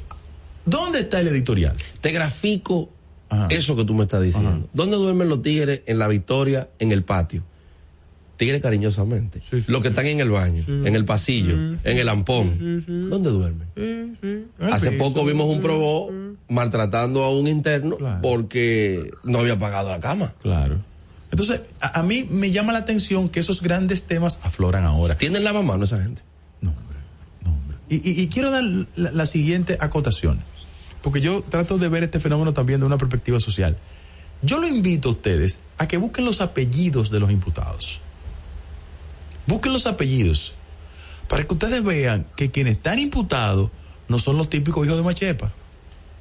Son muchachos bien educados. Guido, que Rodríguez y Sánchez son cualquiera. No, no, no, no, espérate. Pero no, no, no, Rodríguez y Sánchez son cualquiera. No. Además no es de Moya, es Moya. Yo, yo no quiero afectar los afectos, y tú sabes por qué lo digo. Pero hay gente que tú le pones un apellido común, que es el Rodríguez, pero ponle el otro. Para que tú veas. Sin desafectar, ¿no? no quiero afectar a nadie. Entonces, eh, Jean Alain. Jean Alain es un muchacho que tuvo oportunidades educativas de sección. No es verdad que es un pasa cantando. Saco, que está involucrado ahí también, no son personas que provienen de los sectores marginales de la sociedad. O sea, es el perfume social dominicano que está imputado. Bueno, pero eso lo dijo su mamá, que ellos eran gente de clase. Al que hay que darle garantía es que la garantía no tiene que ver con el sector social que tú representes. La garantía es una regla universal para todos los imputados. Yo lo quiero colocar sobre el contexto para que ustedes vean cómo los grandes temas de debate sobre el tema de justicia, de garantías procesales, solo emerge cuando algunos son procesados en este país. Y, y, por ejemplo, la preocupación que alguien tiene de los riesgos del sistema carcelario. Es verdad que el sistema carcelario dominicano es deficiente, porque es una sociedad con deficiencia. Ahora, como recordatorio, para que la gente diga, no, que hay riesgo. Bueno, yo vi a Ramosito va preso por 10 años, no le pasó nada. Álvarez Renta, Pedro Castillo. Ahora bien, se construyeron su cárcel. El Palacio de Justicia vino a ver aire acondicionado cuando estaban ellos. Sí, pero al final de la jornada estuvieron en Najayo Beach Resort. Y ahí es una realidad. Ha pasado muchas cosas. ¿Qué tú opinas de la ley de extinción de dominio? Porque esa gente salió con, una moña, como decimos en el barrio. Sí, eh, yo, creo que hay que pasarla. Ah, yo no estoy de acuerdo con la ritmia del Congreso Nacional, que es rápido para una cosa, lento para otra. Esos son de los elementos que con una política de persecución de corrupción efectiva necesitan aliados en el Congreso. Quiero hacer excepción. Yo conozco gente en ambas cámaras que tiene un sentido de compromiso. Eh, eh, te lo doy como arrancada y es una crítica al gobierno que yo defiendo, porque este es mi gobierno, este es mi partido, pero yo tengo un sentido crítico de las cosas. Ahí me llama la atención que muy a pesar de que el Senado ha convidado a funcionarios, ministros, directores generales, a que digan qué encontraron, solo uno ha ido. El, interior de policía. No, el interior de policía. Ah, solo fue ese. Los otros tienen que ir y decir qué encontraron, porque esa es materia prima de procesos futuros. La gente dice, es que el aquí todo el mundo ahora le está exigiendo velocidad al Ministerio Público. ¿Y usted qué ha hecho? ¿En qué usted ha contribuido? Porque tiene que hacer una combinación de ambos elementos. Eh, yo, por ejemplo, tengo un tema pendiente. Y es el tema de la Cámara de Cuentas. Todo el mundo sabe que yo deposité, llevé, adherí a gente ese proceso. Y cada vez que un amigo, un compañero de partido o cualquier ciudadano me dice, pero Guido, es que va muy lento, pero digo, ¿cuál es la lentitud? Miren, señores, en 10 meses, 37 imputados de alta gama, ¿verdad? Y se ha proyectado que la acusación implica 14.500 millones de pesos en fondos extraídos. Entonces, se ha hecho una labor. Lo que pasa es que este Ministerio Público no es un Ministerio Público que tiene eh, instancias de relaciones públicas a su favor. pero también tiene una guerra interna, Guido. Eso hay que ah, decirlo, porque, no, es verdad que todo... no, en Procuraduría, salvo reconocidas excepciones, se está durmiendo con el enemigo. Pero claro. Pero eso, eso, hay que decirlo, La primera que lo sabe doña Miriam. Ese tema de los keylogger, de, de el borrado, es que es un saboteo en términos de delito informático. Entre otras situaciones de filtración. Pero mira, ustedes hasta lo hicieron como chanza, pero, pero lo del plátano es una revelación de que el ex procurador tenía acceso a tanta información que le dio la capacidad de burlarse. La gente habla del día que se iba. Señores, sin ánimo de ser indiscreto, para que no digan que tengo acceso a información privilegiada, está identificada la persona que le dio la información. Está identificada. De Procuraduría. ¿Por qué? Porque él, como el anuncio aquel, se fue, pero no se fue hay titulares que responden a él. yo he dicho que en la lógica del peledeísmo eh, hay algo que está ahí, porque ellos son militantes, y eso es una parte importante para cualquier partido político, independientemente de que tengan como método de trabajo político elementos que obviamente son capturar el, el como lo decía Bosch, igual, capturar el presupuesto para mantenerse en el poder. Eso fue lo que se hizo. Pero el referente de que Felipe Bautista se tomó seis meses con una sanción penal y de ahí salió. Simón Lizardo se tomó, creo que menos todavía. Y de ahí salió, no recuerdo si fue a, la Contraloría o a la Superintendencia de Banco, Hacienda, Contraloría, fue que salió. O sea, esta gente lo que, lo, lo que ha dicho, como organización política, tú coges cárcel, tú te callas y tú vas para el gobierno. No, pero no, no, todo, no, no, no todos se han callado, ¿no? Hay gente que ha cantado. En este caso. Claro de Luna que, o. Que es el más reciente. Hay imputados eh, que han dicho cosas. Y cuando venga el juicio de fondo, la gente. Mira, por las características de las medidas, tú te das cuenta quién cooperó y quién no cooperó. Sí. Eso es evidente, yo no tengo que adelantar juicios. Eh, pero. Es obvio lo que se solicitó para cada uno. Claro. Y cuando el Ministerio Público solicita en esa dirección, porque hay colaboración. Eh, por ejemplo, hay, hay confesiones tan terribles como bulto de dinero entregado a. ¿Quién lo entregó? ¿De dónde vino el dinero? ¿Quién devolvió? ¿Cómo se hizo? Hay, hay confesiones. Mira, hay una compañía, escúchame, eh, no quiero mencionar nombres, es pública, ¿eh? Que tenía como característica esencial, primero era socia del jefe de gabinete del ex procurador y tenía como atractivo su capacidad de oficializar compras que hacían un bypass por almacén y nunca llegaban. Me explico. Tú tienes una compañía. Sí. Yo te compro, qué sé yo, X cosa. Pero el almacén lo administra Altagracia Salazar. Ay, no me le ponga la morena, ponga esta muchacha. Sí, sí. no, pero, pues la morena tiene unos, unos admiradores. Entonces, Altagracia, Altagracia simula la recepción del producto, pero nunca llega. Esas son operaciones que pasan los millones. Yo tenía información de que se tiraban fotos. Mira, llegaron. y el camión. Y, el camión y, hay confesión. Claro. Eh, Angeli, que estaba escribiendo, Guido, prepárate. Dale, Angeli. Sí.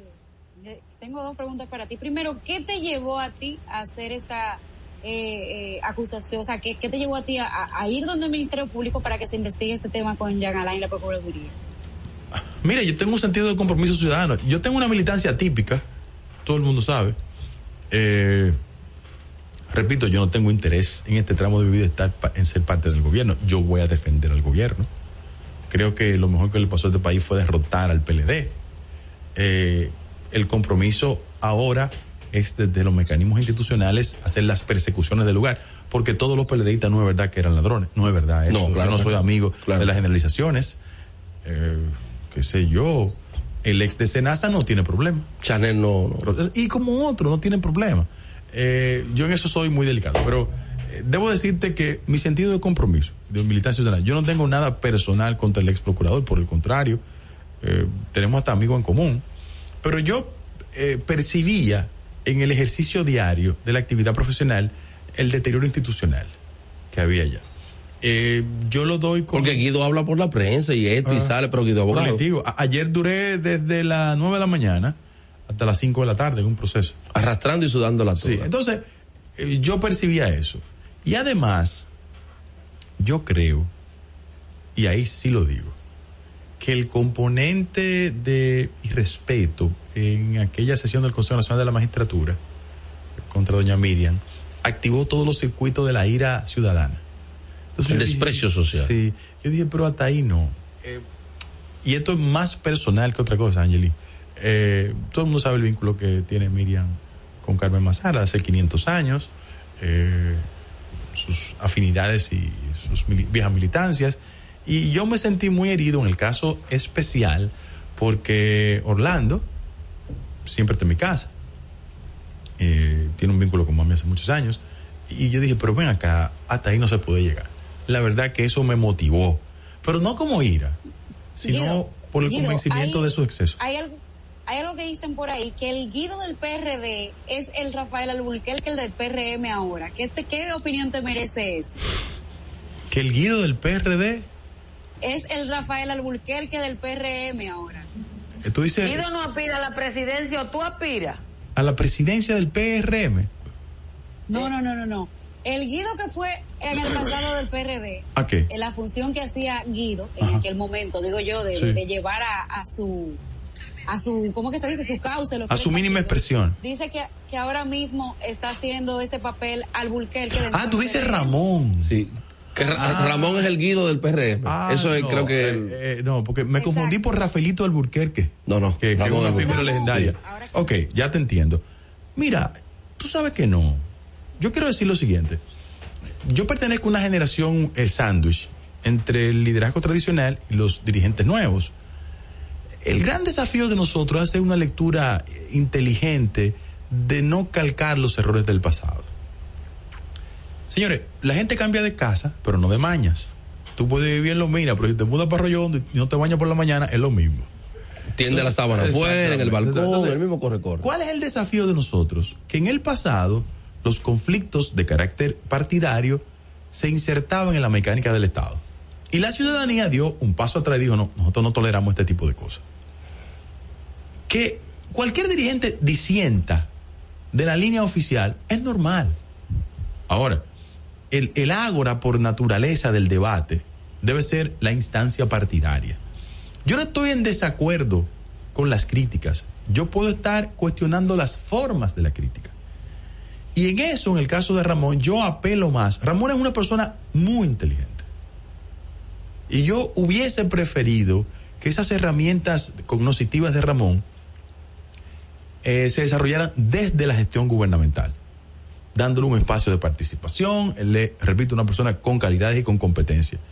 Pero que él haga las críticas. Bueno, el día que en un partido político todos coincidamos, no es un partido democrático, es otra cosa.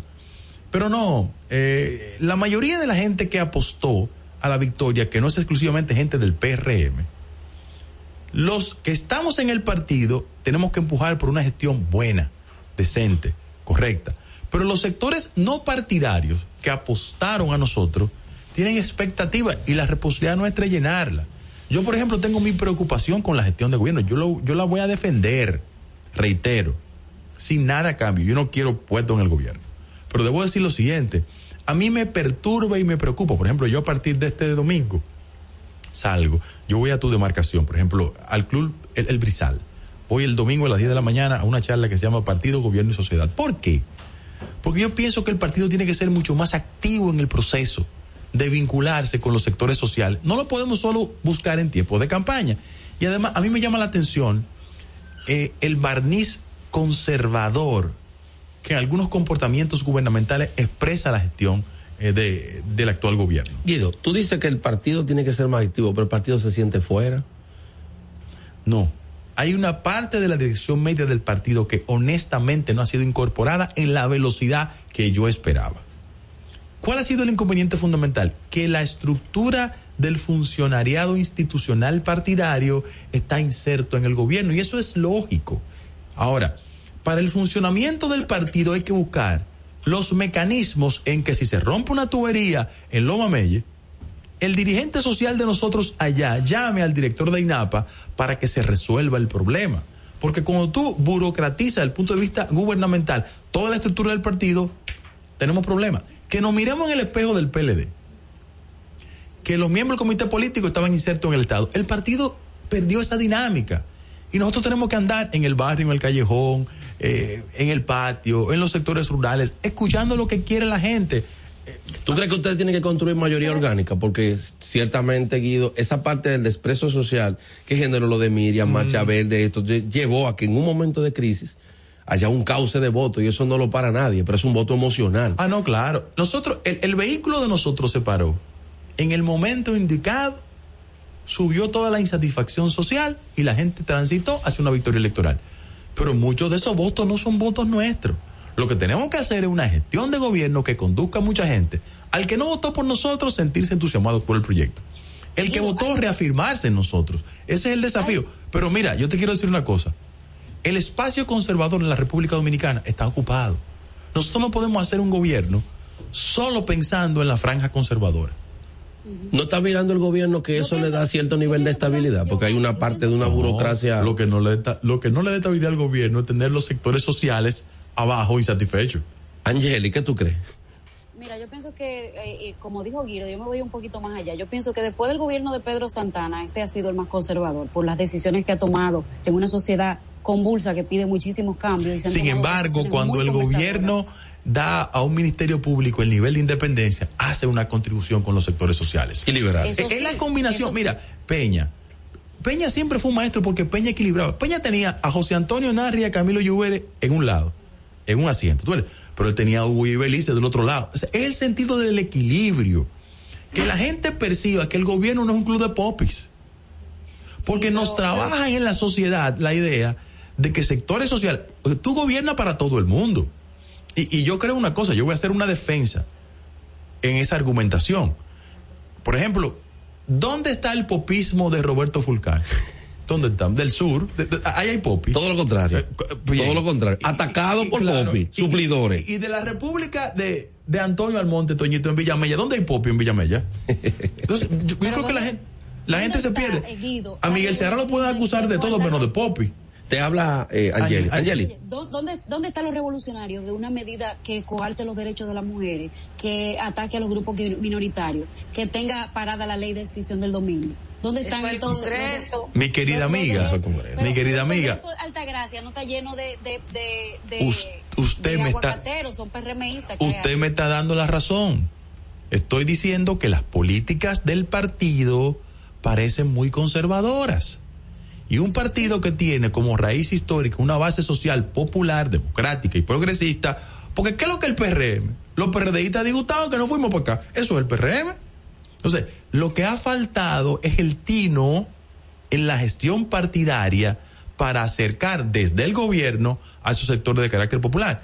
Pero Déjame preguntarte una cosa. ¿Tú crees que, eh, cómo tú evalúas el liderazgo de un partido que ha permitido que el Congreso separe sus decisiones de su base social, siendo mayoría en las dos cámaras? Mira, no hay justificación en nombre de una libertad de legisladores para que el partido no se parezca a su discurso de carácter social, porque este es un partido socialdemócrata, hay que, hay que recordárselo a la gente. Pero en segundo lugar, actitudes que nos divorcian de la base electoral del partido. Y nosotros no tenemos que construir una mayoría en función de solo actuar y pensar en función de qué nos conviene electoralmente. No, eso es irresponsabilidad. Ahora, hay aspectos de la decisión por ejemplo, yo aplaudí con mucha efervescencia cuando en Palacio reconocieron eh, la labor democrática de gente como Fafa Cocuyo. Yo dije, oh, mira. Reivindicación este, histórica. Este es el partido que yo quiero. Eh, cuando tienen a Mayra, por ejemplo, en el Ministerio de la Mujer, yo digo, ah, mira, esto vale la pena. Cuando el gobierno le da 1.900 millones de pesos más para la política de persecución de la corrupción a la Procuraduría, yo digo, mira qué bien, vamos bien. Ahora, es que eh, la diferencia es muy marcada. eh, yo, yo estoy aterrado cuando el partido en políticas de género niega su raíz histórica. Eso a mí no me gusta. Ahora, ¿qué es lo que hay que hacer? Organizar institucionalmente una discusión en el partido, porque un partido democrático tiene que tener gente que piense diferente. Qué bueno. Ahora, cuando se tome una decisión de carácter institucional, el partido tiene que ser consistente y coherente. ¿Qué pasa en las discusiones eh, de política en los países que uno quiere parecerse a ellos? En España, ¿tú sabes lo que piensa un militante del PSOE? Sí. ¿Y sabes lo que piensa un militante de Podemos? ¿Y sabes lo que piensa un militante del PP? Y lo que hará Vox. Exactamente. Es presumible, predecible. Eh, en Estados Unidos, ¿tú sabes lo que piensan los republicanos respecto al tema del aborto y lo que piensan los demócratas? Aquí no.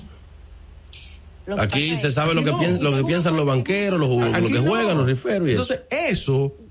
tiene que reconducirnos a un modelo de partido con mayor consistencia frente a los sectores populares, porque ¿cómo le vamos a decir nosotros a la gente que militó y votó para sacar el PLD? Ah, voten por nosotros en tres años, pero sin embargo nosotros no le cumplimos con esta agenda, esta agenda y esta agenda.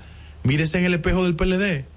Guido, para nosotros que también somos militantes como tú en el sentido de perseguir institucionalidad, el tiempo se va de una vez y queremos seguir. Pero tú hablaste de que te aterra algunas cosas, pero también hay otras personas que pueden estar aterradas. ¿Qué tú crees del de portuaria? ¿Está aterrado? El ex. Sí. El ex. Sí, sí, claro. Ah, ok. Ya Luis no, ya Luis no tiene. muy bueno. ¿Pero qué tú? Eh, Hay terror por ahí. Yo deposité un recurso contra él. Eh, y aunque las redes ayer explotaron una decisión, no tiene que ver con allanamientos. Ok. Eh, es una decisión que se tomó, que se le trabó un embargo respecto a una deuda de carácter privada. Eh, el documento es público, ¿eh? Es público el documento. Y yo en los temas privados no me involucro mucho. Que cada quien maneje su finanza como quiera. Pero la, la auditoría es terrible. Terrible la auditoría. Está bien. Eh, a tal punto de que yo no sé, pero frente a Dama nunca se dice eso, pero yo no sé qué fascinación tienen ustedes por el consumo casi animal en los restaurantes, ¿no verdad? Y, en el caso específico, las mujeres siempre son muy propensas a mantener la delgadez, comer saludable. Pero en este país, el que gasta 5 millones de pesos en comida en restaurantes, yo, creo que tiene algún tipo de problema más allá del hambre. Guido, tú vas a tener que volver para hablarlo de esos aspectos culinarios. Muchas gracias. Vamos a la pausa. Hermano. No te muevas. En breve regresamos. Sin maquillaje ahí mismito donde estás. O tal vez aquí, recostado bajo una pata de coco. O en la arena tomando el sol. O dentro del agua, no muy al fondo. O simplemente caminando por la orilla. Ahí mismo, abre tu nueva cuenta móvil BH de León. 100% digital y sin costo. La creas en minutos con cero pesos desde Móvil Banking Personal. Ábrela donde quieras. Solo necesitas tu celular. Banco BH de León. Si deseas tener acceso a todo lo que pasa en República Dominicana, debes obtener Dominican Networks. Es el primer sistema de cable dominicano para los dominicanos en el exterior. Aquí podrás disfrutar de todos los canales de televisión de República Dominicana, noticias, deportes, música, farándula y entretenimiento 24/7. Solo debes descargar nuestra aplicación en Roku, Amazon y Apple TV. E inmediatamente vas a disfrutar de todo el contenido de República Dominicana. Dominican Networks. Tu primer hogar te llena el corazón. Los expertos hipotecarios de la Asociación Popular de Ahorros y Préstamos están listos para asesorarte a la hora de adquirir tu préstamo hipotecario. Y puedes decir, mi casa mía de mi propiedad. Tenemos tasas fijas desde 6.95% y con plazos hasta 20 años. Solicita tu préstamo hipotecario a través de la primera web hipotecaria del país. Accede a pa.com.do slash hipotecario Ahí mismito donde estás. O sentado en esa yolita, o en esa que está en el medio, o en esta, o dentro, o en la isla, o simplemente aquí frente a la cámara. Ahí mismo, abre tu nueva cuenta móvil BH de León. 100% digital y sin costo. La creas en minutos con cero pesos desde móvil banking personal. Ábrela donde quieras. Solo necesitas tu celular. Banco BH de León. Sin maquillaje. Estamos de regreso. Y ahora en Sin maquillaje y sin cuentos, el tráfico y el tiempo. Buenos días. Así se encuentra el tráfico hoy miércoles 14 de julio, 7 y media de la mañana. Se registra tráfico pesado en Avenida Monumental y Autopista Juan Pablo Duarte. Y tráfico en alto total en Avenida Presidente Jacobo Magluta, Los Guaricanos. Y zona industrial de Herrera.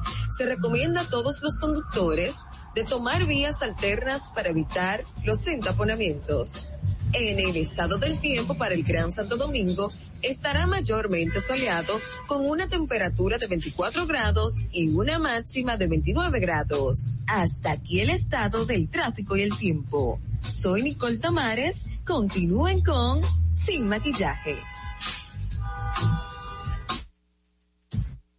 Dominica Networks presenta en Sin Maquillaje y Sin Cuentos un día como hoy. Un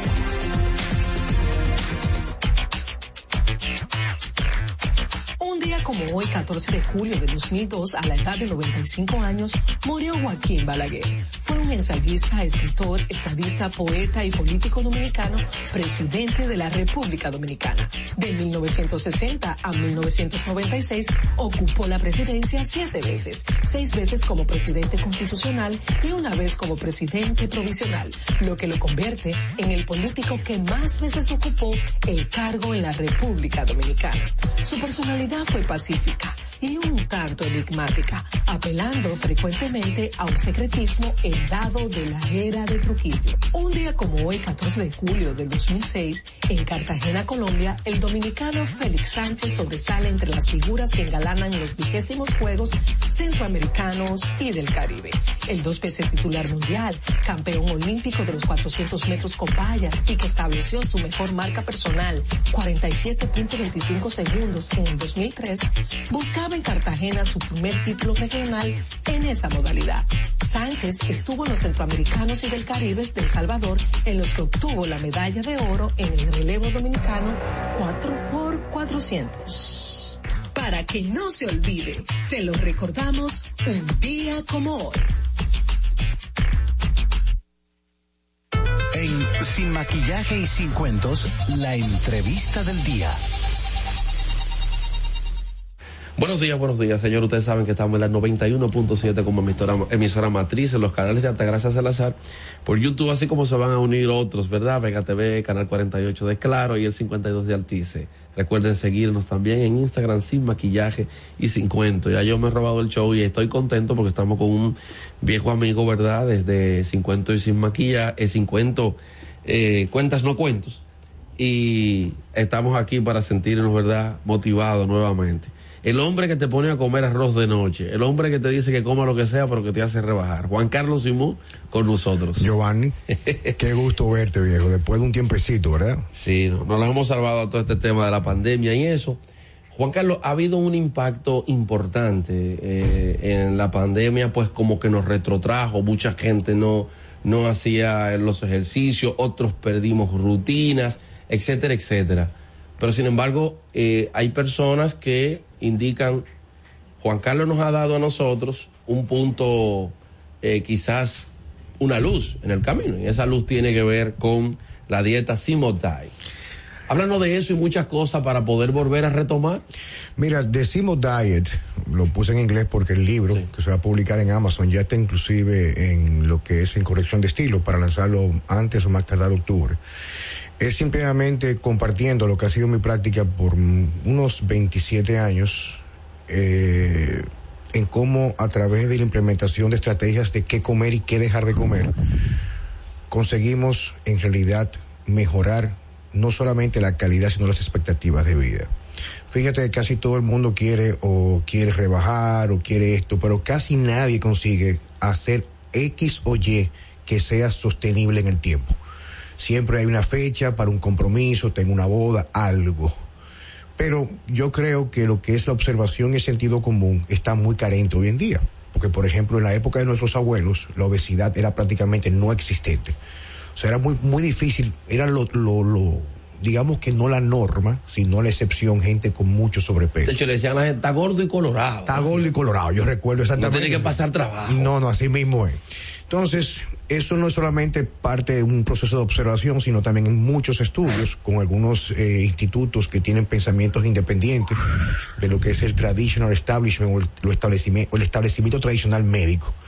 Entonces, la dieta se basa en lo que se llama una dieta de eliminación. Eliminación es remover aquellas cosas que nosotros sin querer o quizás por desconocimiento ingerimos día a día que nos causan daño en nuestro cuerpo. Básicamente eso, viejo.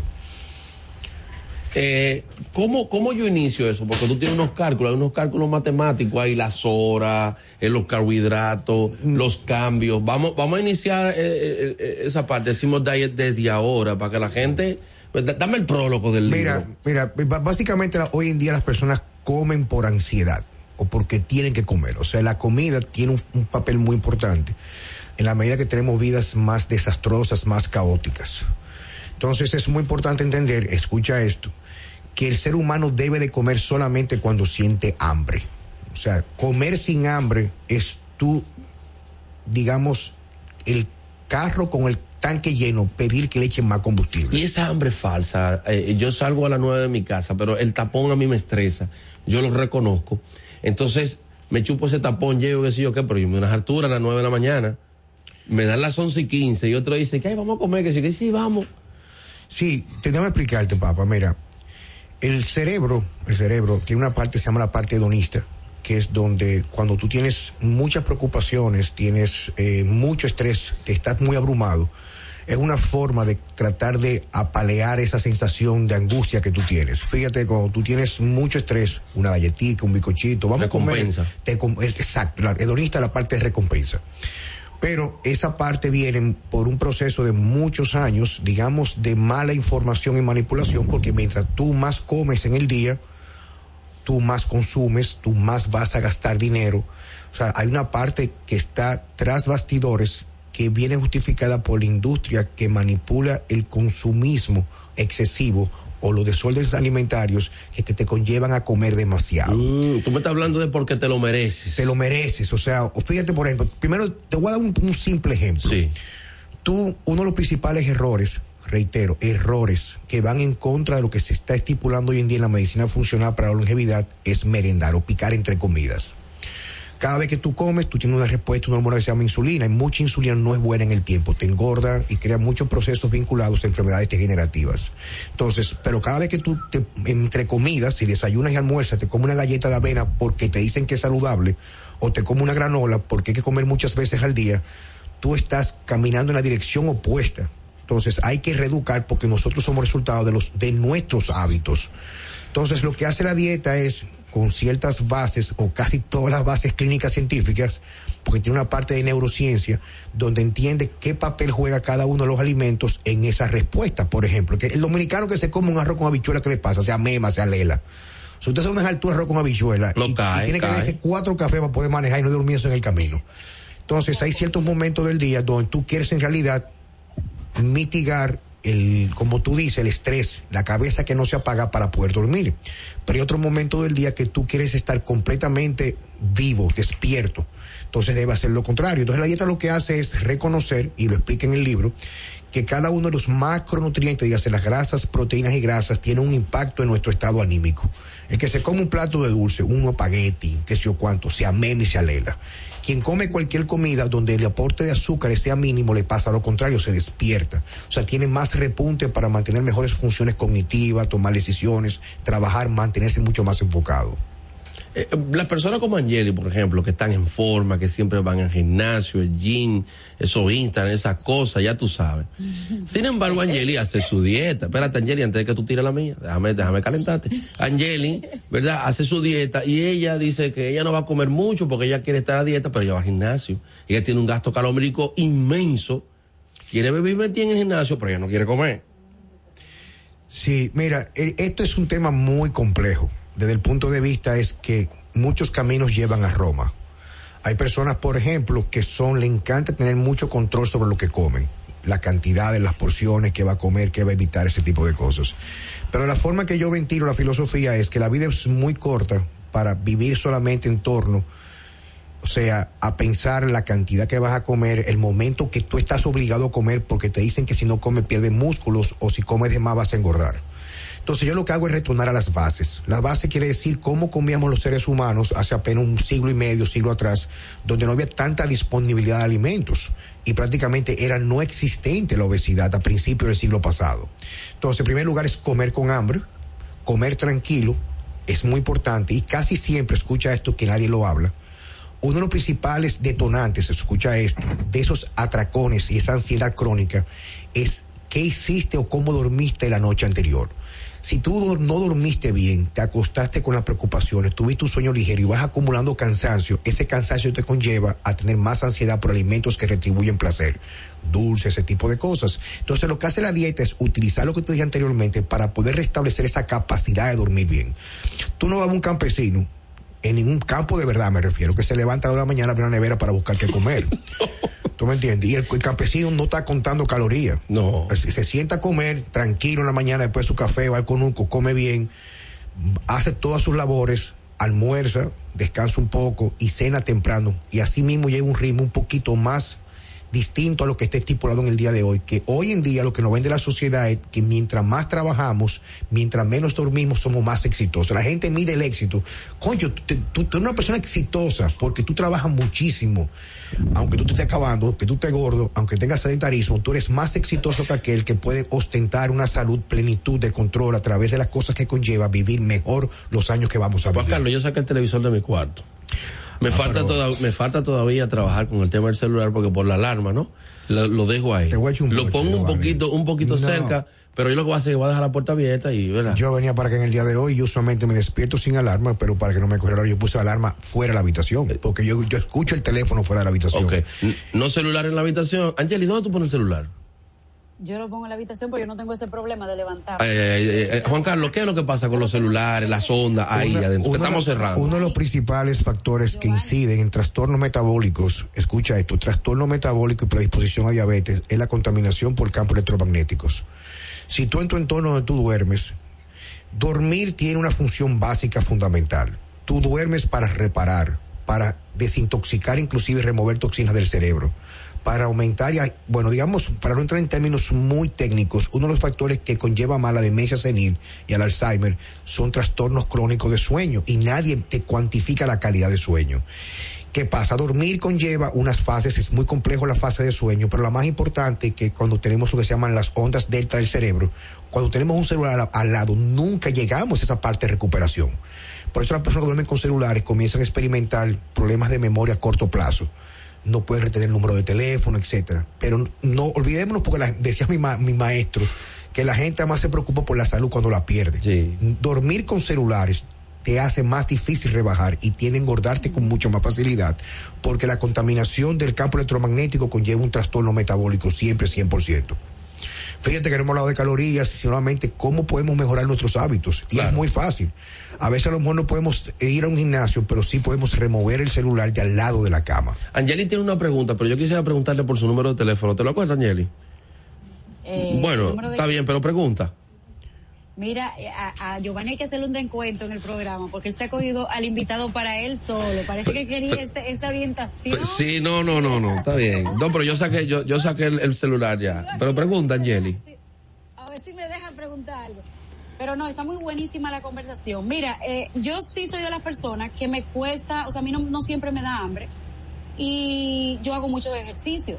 Entonces, eh, yo no sé, yo, no sé, yo siempre he visto que dicen que aunque tú no tengas hambre, debes comer. Esa es la, la, la recomendación que yo siempre he tenido. Pero ahora que Juan Carlos dice que comas cuando te da hambre, yo no sé si voy a comer cada 12 horas. Mira, incluso... ¿qué, se recomienda para 12 horas? Mira, déjame explicarte algo. Uno de los principales causantes de trastornos de la vía digestiva, por ejemplo, como población errónea en el intestino, en el intestino delgado, como todo lo que son, por ejemplo, la cándida, ese tipo de cosas, viene por no comer con hambre. Cuando tú experimentas hambre, que tienes que ser hambre, no ansiedad, tu cuerpo se prepara, se prepara para todo lo que tú comas, digerirlo con mucho, de una forma mucho más eficiente. Comer sin hambre, reitero, comer sin hambre es una aberración metabólica para el cuerpo humano. Comer con hambre implica que esa sensación de hambre que tú tienes es cuando tu cuerpo en realidad necesita nutrientes. Y fíjate que hoy en día que la gente supuestamente sabe más de comida, tú le preguntas a cualquier persona, sí, yo sé cómo comer, hay mayor caso de obesidad trastornos metabólicos, hipertensión, problemas de azúcar. Por eso yo digo a ti, no, no me digas, digo, eh, como haría yo en mi consulta, no me digas lo que te han dicho. Dime cómo te sientes y qué tú ves en tu medio porque la observación es la herramienta más poderosa, inclusive la base del, método científico. Comienza con una observación.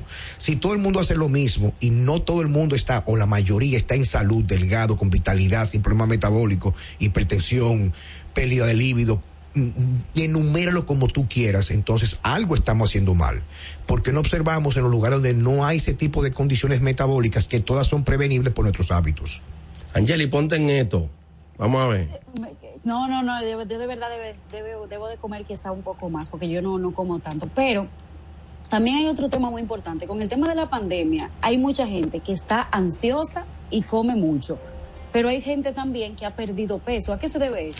Eh, a, exceso de televisión cada vez que tuve una noticia o tú ves todo el tiempo noticias desagradables, eso crea un estado crónico de ansiedad y la ansiedad conlleva no producir un neurotransmisor o un neuroquímico, una hormona cerebral que se llama serotonina. Y cuando tú no produces eso, el cuerpo te pide cerebro. Es como que tú tienes mucho fuego y echamos un poquito de agua. La llama está muy alta, vamos a bajar la llama. Entonces, somos el resultado de nuestro ambiente. El ambiente es más fuerte que la fuerza de voluntad.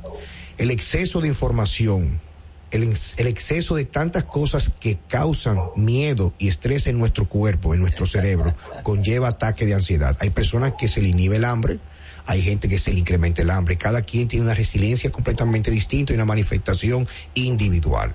El asunto es que tenemos que apostar un poco una vida mucho más calma y tranquila y vivir nuestra individualidad, perdón, porque la individualidad o la salvación es única del ser humano. Muchas gracias por haber estado con nosotros. Yo pienso que hay otra gente que te está haciendo ahora eh, la competencia. viene otra otra dieta por ahí, Juan Carlos, que es la dieta del plátano el plátano a la caja fuerte.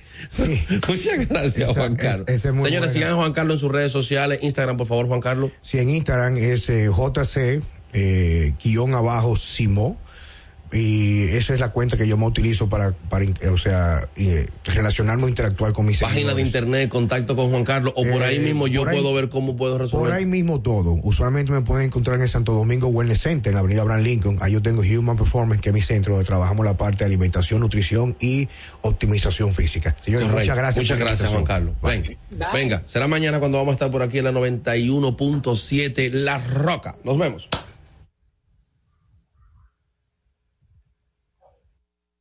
Dominica Networks presentó a Altagracia Salazar, Natalie Faxas, Angeli Moreno y Giovanni Díaz en Sin Maquillaje y Sin Cuentos. Sin Maquillaje.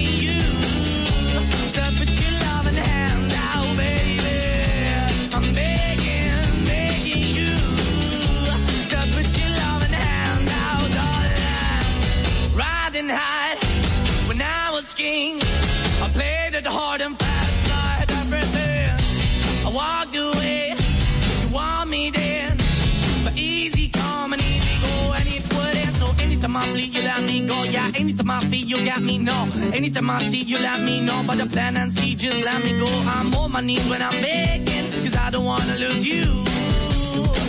Hey, yeah, da da da da, I'm begging, begging you. Uh, put your love in the hand now, baby. I'm begging, begging you. Uh, put your love in the hand now, darling. I need you.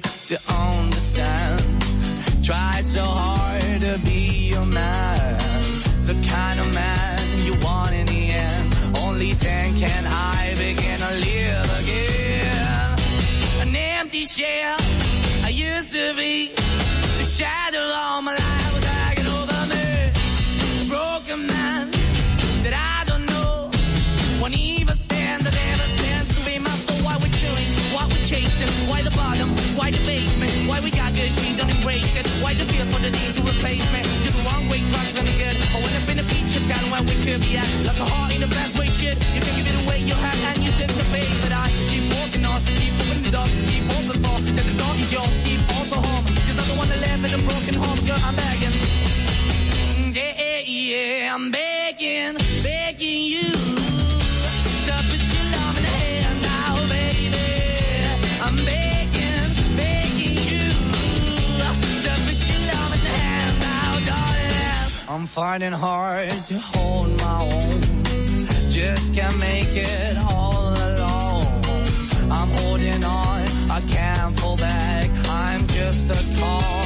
to make them like. I'm begging, begging you, put your loving hand out, baby. I'm begging, begging you to put your loving hand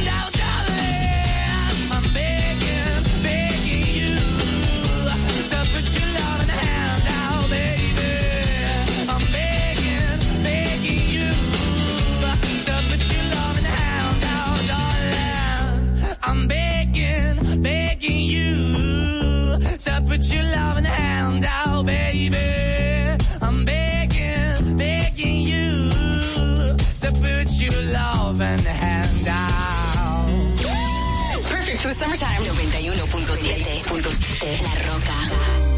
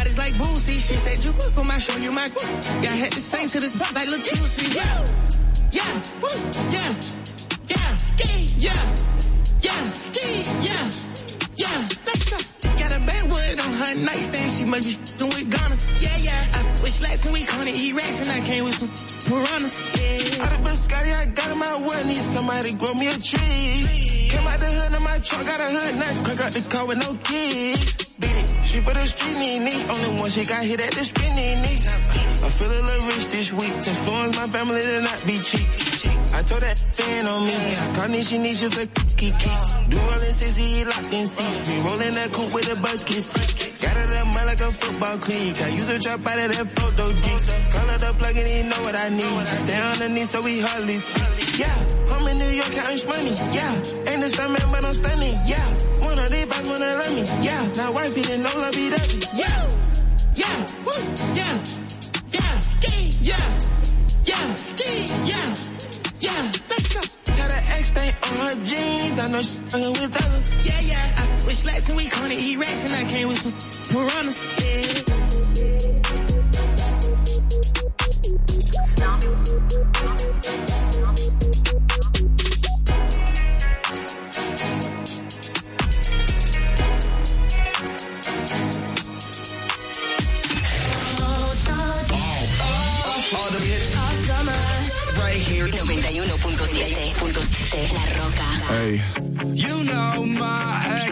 Makes it all feel complicated, yeah. It all seems complicated. I read those texts that you sent to yours, but I'll never say it, yeah. I'll never say You walked in my life at 2 a.m. Cause my boy's new girl is your best friend. Act like you don't see me, we'll play pretend. Your eyes already told me what you never said. Now we're in the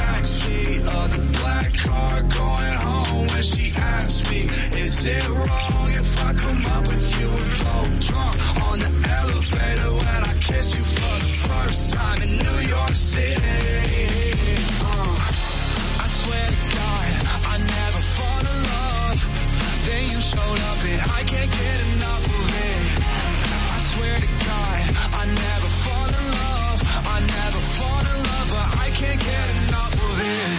Off, I'm not sorry. I won't apologize to nobody. You play like I'm invisible, Girl, don't act like you ain't saw me. Last year was a mess and how I acted was beyond me. But the past still revolves me. You text me, I ain't responding. But now shit's done changed. Go our separate ways. But look at this damage you did to me. I still want nothing to do between you and me. Please don't say nothing. It all sounds so true to me. We don't got nothing to say.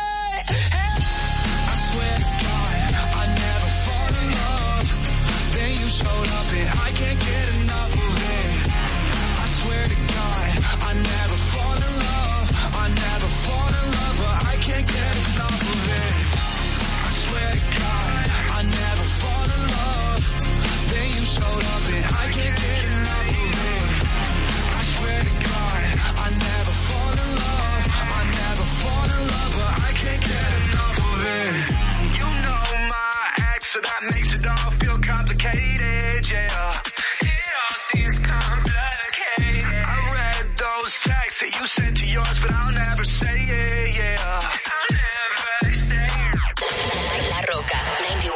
91.7. What you know about rolling down in the deep? When your brain goes numb, you can call that mental freeze. When these people talk too much, put that in slow motion. Yeah, I feel like an astronaut in the ocean. Ay, what you know about rolling down in the deep? When your brain goes numb, you can call that mental freeze. When these people too much, put that in slow motion. Yeah, I feel like an astronaut in the ocean. Astronomical, she kinda basic. One of my numbers in the back to the matrix. Red pill, blue pill, what am I taking? LAX on the beat, we stretching the POD. Let me loosen my neck, I'm a GOD. Better know I'm the best, no DOG. Gonna teach me I'm a vet. See, I'm the one like Neo, deep in the field. Bullets flying around, yellow sleep at the wheel. Who be the tightest? Who be the titan? Land of Troy, yeah, my gift gonna enlighten. War of the Giants, David Goliath. Who gon' test me? Who gon' try it? Who gon' put their feet in the fire? This my rebellion, this my riot.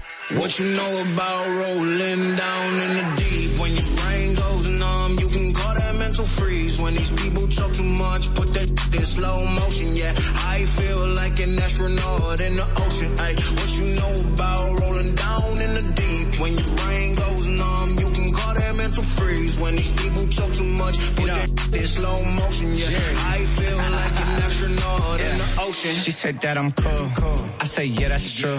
But she said I'm a D.O.G. She said I'm a T-H-O-T. But she don't know the real, so I just said, come over, chill. Super bad, no Jonah Hill. But then she said, ain't we in COVID still? Laying low, our pandemic opened up. Now it's time to send it. From the bay, that's all I've been in. For me, cause there's still no limit. Not your son, I am noticing it. If I said I f***ed it, then you know I'm in it. It's deep, I get so offended. What you know about it, cause I'm rolling in it like. What yeah. you know about rolling down in the deep? When your brain goes numb, you can call that mental freeze when these people talk too much. Put that in slow motion, yeah. I feel like an astronaut in the ocean. Ay, what you know about rolling down in the deep? When your brain goes numb, freeze. When these people talk too much, put that in slow motion, yeah. I feel like an astronaut I got money, I'm on TV. I know all my haters see me. Check my bust down, it's on Fiji. That's why my girl never leave me. When I'm in it, she get creamy. I keep winning, they can't beat me. Check my life out, it's on dreamy. Said I make it, don't believe me. Cool. Let me just hop in the lamb. Huh? Let me just hop in the Wraith. Huh? Let me just eat on the calamari. Let me just eat on the steak. Top five, it is not for debate. The jet stick today. Uh, Lamborghini do the raise. Uh, I be another raise. Uh. What you know about rolling down in the deep? When your brain goes numb, you can call that mental freeze. When these people talk too much, put that in slow motion, yeah. I feel like an astronaut in the ocean. Ay, what you know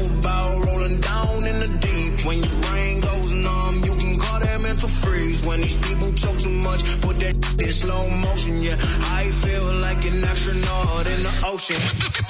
It's summertime. 91.7 Roca.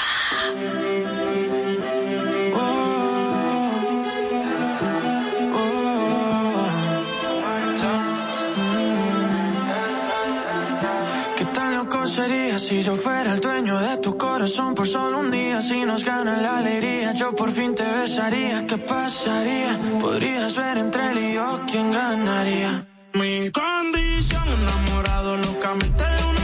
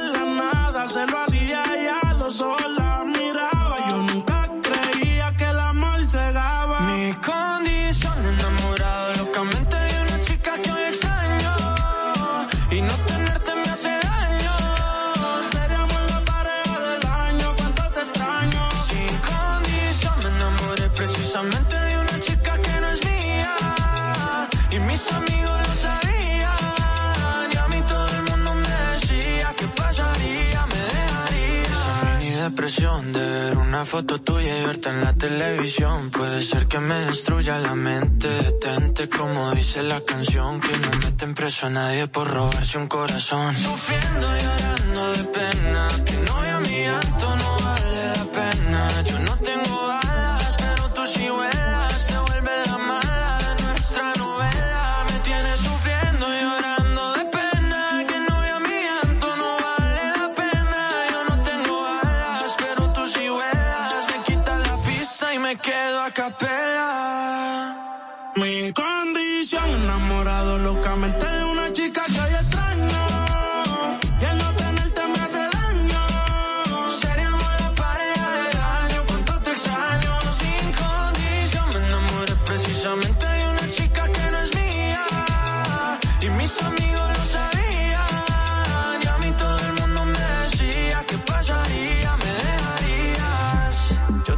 otra melodía de lo que resultaría. Maldita monotonía, fue culpa tuya o fue culpa mía. Yo aprendí a vivir con celos, tú aprendiste a no ser mía. Solo queda ser sincero, yo te quiero todavía. 91.7 La Roca. Oh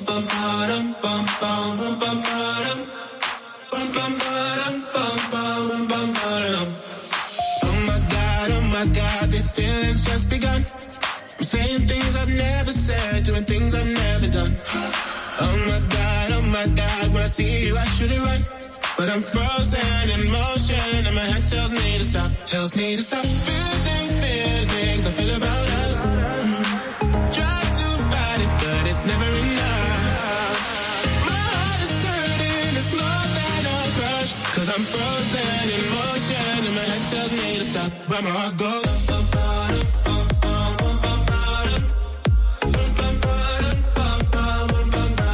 Cause my heart goes.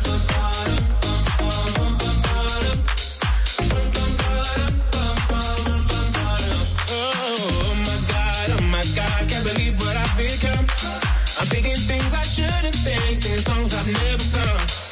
Oh my God, oh my God, when I see you I should run. But I'm frozen in motion and my head tells me to stop, tells me to stop. Feeling, feelings I feel about us. Try to fight it, but it's never enough. So my heart is hurting, it's more than a crush. Cause I'm frozen in motion and my head tells me to stop, but my heart goes.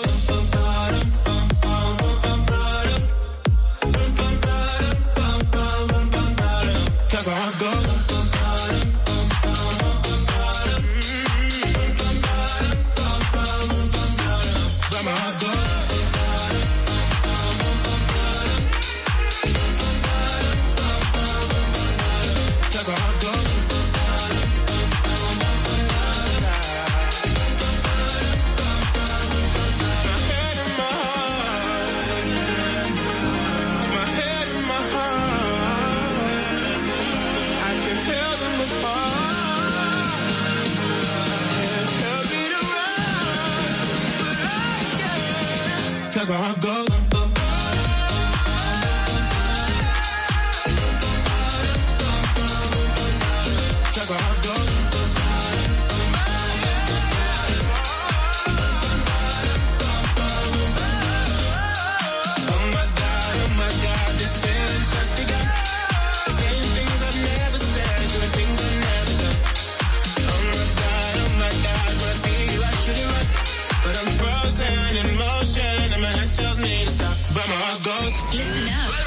91.7 La Roca.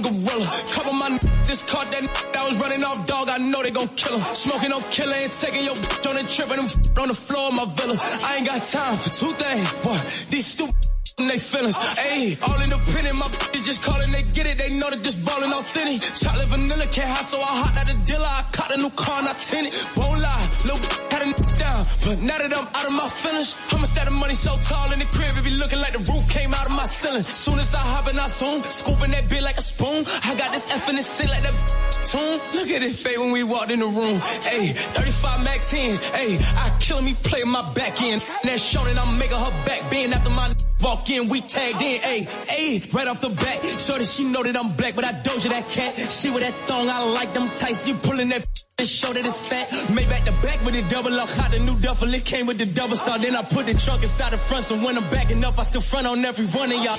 Talk, dinner, scat, back, where have you been? Dollars on my jack, going stupid. Back outside every time, it's a new fit. Love to lie, gotta tell 'em what the truth is. Hot dinner, scat, back, where have you been? Fifty thousand dollars on my jack, going stupid. Back outside every time, it's a new fit. Love to lie, gotta tell 'em what the truth When is. got the same color, the Lambo, I pull up orange and brown, they both look like Reese. I get in that mo, I, I break them off and send them back home in peace. Got a from the six cut off, don't know how to suck. I just smack her head like watch the teeth. I be giving the Holy Ghost the whole see me, they get the passing out, screaming out.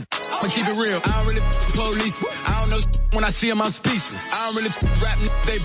I'd rather chill with my daughter, my niece, acting like you love me. I don't need no new brothers. I don't want advice, keep it, let it touch me. I'ma have to show you something. I'ma have your family talking to the preacher. I'm not affiliated with no game, but my rolling face blue look like it's out the freezer. I'm making she say my name, she ain't know I, so baby had to teach. Oops, I ain't mean it. I put it on her face and gave her a all white towel so she could clean it. I'm baby Jesus. Sometimes I wear it once and give it away. Sometimes I hit the cleaners. Go! Who wanna get knocked out?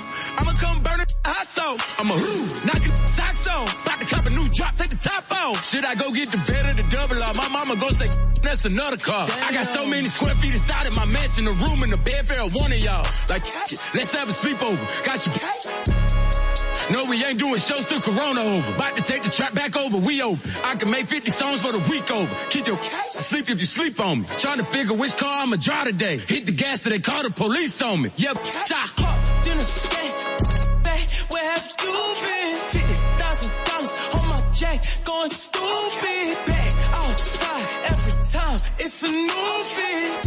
Love to lie, gotta tell 'em what the truth is. Hot dinner skate.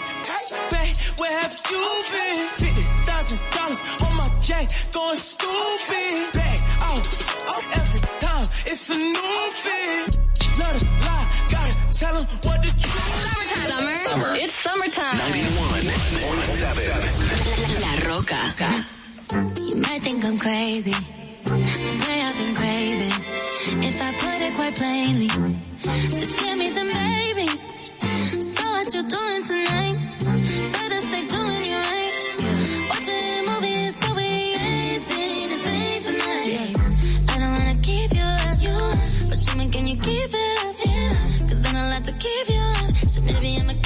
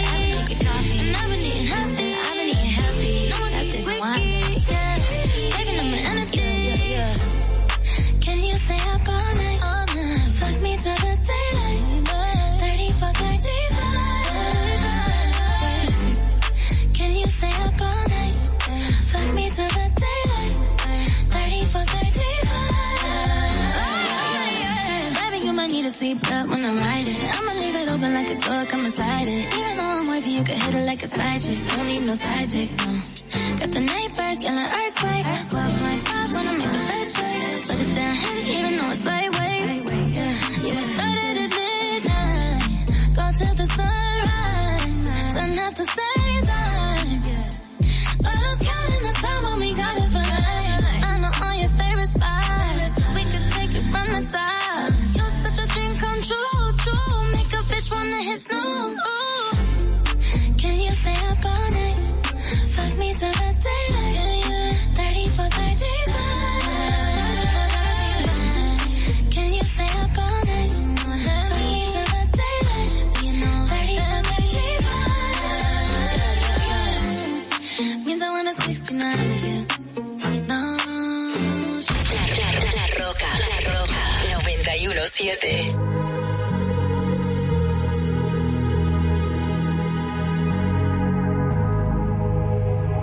Let's get down, let's get down to business. Give you one more night, one more night to get this. We've had a million, million nights just like this. So let's get down, let's get down to business. Mama, please don't worry about me. I'm about to let my heart speak. Friends keep telling me to leave this let's get down, let's get down to business. Let's get down, let's get down to business. Give you one more night, one more night to get this. We've had a million, million nights just like this. So let's get down, let's get down to business. Let's get down, let's get down to business. Give you one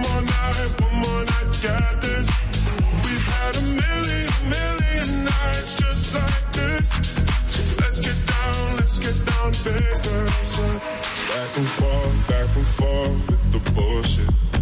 I know I said it before, I don't mean it. It's been a while since I had your attention.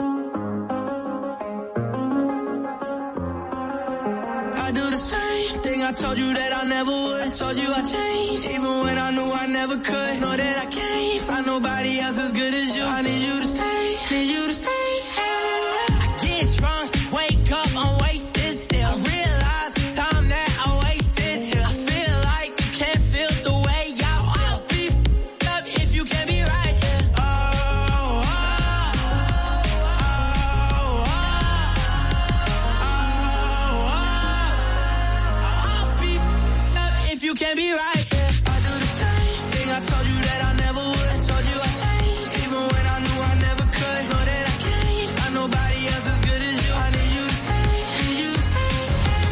I do the same thing. I told you that I never would. I told you I'd change, even when I knew I never could. Know that I can't find nobody else as good as you. I need you to stay, need you to stay. When I'm away from you, I miss your touch.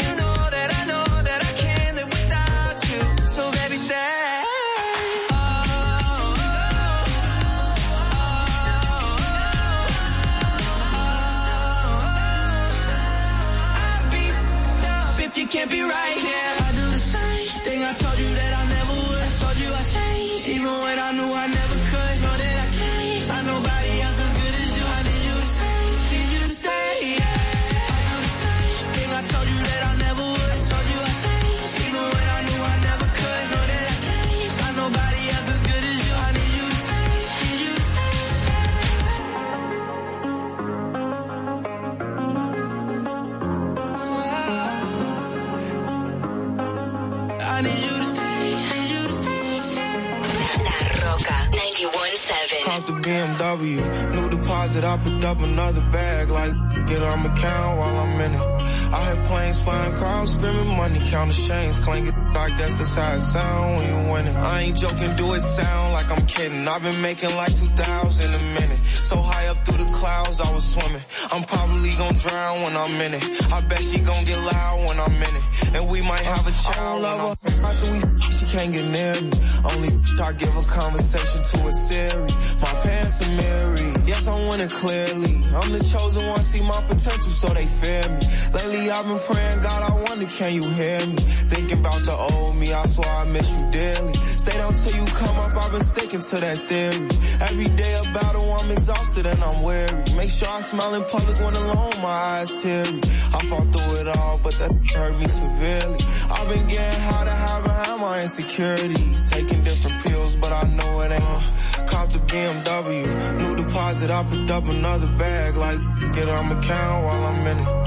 I hear planes flying, crowds screaming, money counting chains clanking. Like that's the side sound when you winning. I ain't joking, do it sound like I'm kidding. I've been making like 2,000 a minute. So high up through the clouds, I was swimming. I'm probably gonna drown when I'm in it. I bet she gonna get loud when I'm in it. And we might have a child when I'm finished. Never put out a weak verse. Homicides when we lurk. I'm stuck to my feet hurt. When putting them streets first. White tees turn burgundy t-shirts. Looking for some real, he stuck in a deep search. Anxiety killing me, I just wanna leave Earth. When they ask if I'm okay, it just make everything seem worse. Trying to explain your feelings sound like something you rehearsed. Stab me on my back with a clean smirk. Looking so deep into your eyes, I can read your thoughts. Shut the I mean, please don't talk. I done been through too much and I don't need another loss. Put that on every war scar for every battle I'll BMW. New deposit, I picked up another bag. Like, get on my count while I'm in it. I hear planes flying, crowds screaming, money counting chains clanking. Like that's the side sound when you winning. I ain't joking, do it sound like I'm kidding. I've been making like 2,000 a minute. So high up through the clouds, I was swimming. I'm probably gonna drown when I'm in it. I bet she gonna get loud when I'm in it. And we might have a child when I'm finished. When I'm finished. When I'm finished. 91.7. I love the summertime. Oh yeah. La Roca.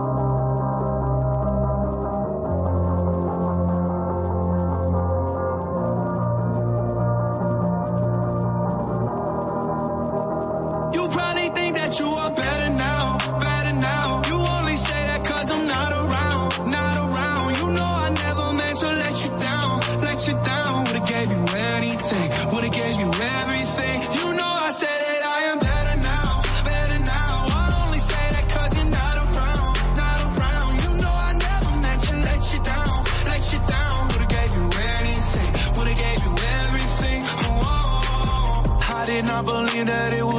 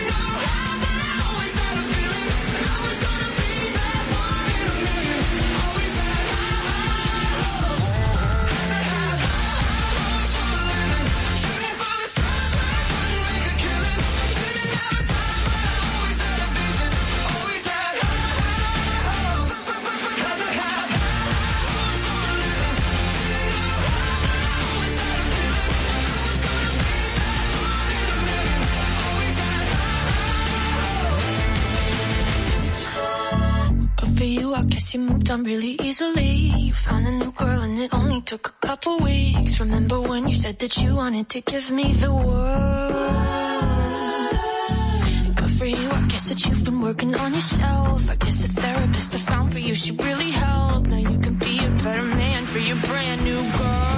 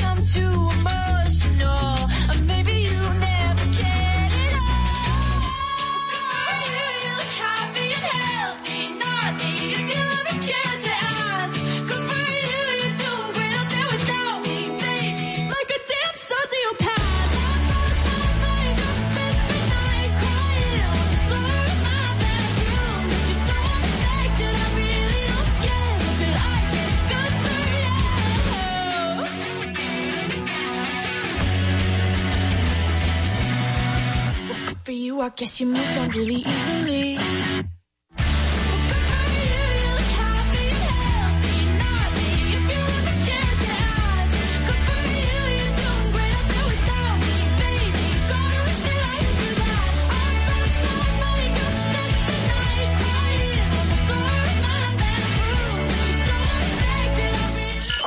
Vive la esencia de la música.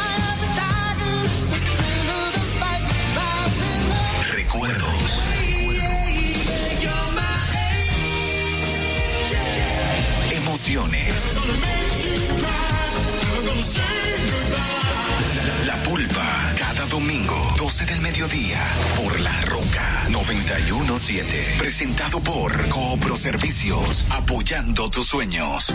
¿Te enteraste? En Coopro Servicios, las tres últimas cuotas son gratis. Al solicitar tu préstamo para comprar tu vehículo, las tres últimas cuotas son gratis. Además de que te aprueban tu préstamo rapidísimo. El mismo día sales montado, con seguro incluido, sin intereses. Busca más información en nuestras redes sociales como Coopro Servicios RD o llamando al 809-4720777 o vía WhatsApp 809-4720777. No te olvides, en Coopro Servicios, las tres últimas cuotas de tu préstamo de vehículo son gratis. Coopro Servicios, apoyando tus sueños. Uniformes Batiza, única tienda con todo tipo de uniformes en existencia y por encargos. 42 años siendo líderes en el mercado dominicano, en la venta al detalle y al por mayor de uniformes tradicionales y personalizados, bordado, serigrafía y sublimación. Visítanos en cualquiera de nuestras sucursales en Santo Domingo, Avenida Mella, Naco y Punta Cana. Síguenos en las redes sociales, arroba uniformes batiza. Tu imagen corporativa en manos de expertos. Uniformes Batiza. Desde Santo Domingo, you're listening to 91.7 La Roca.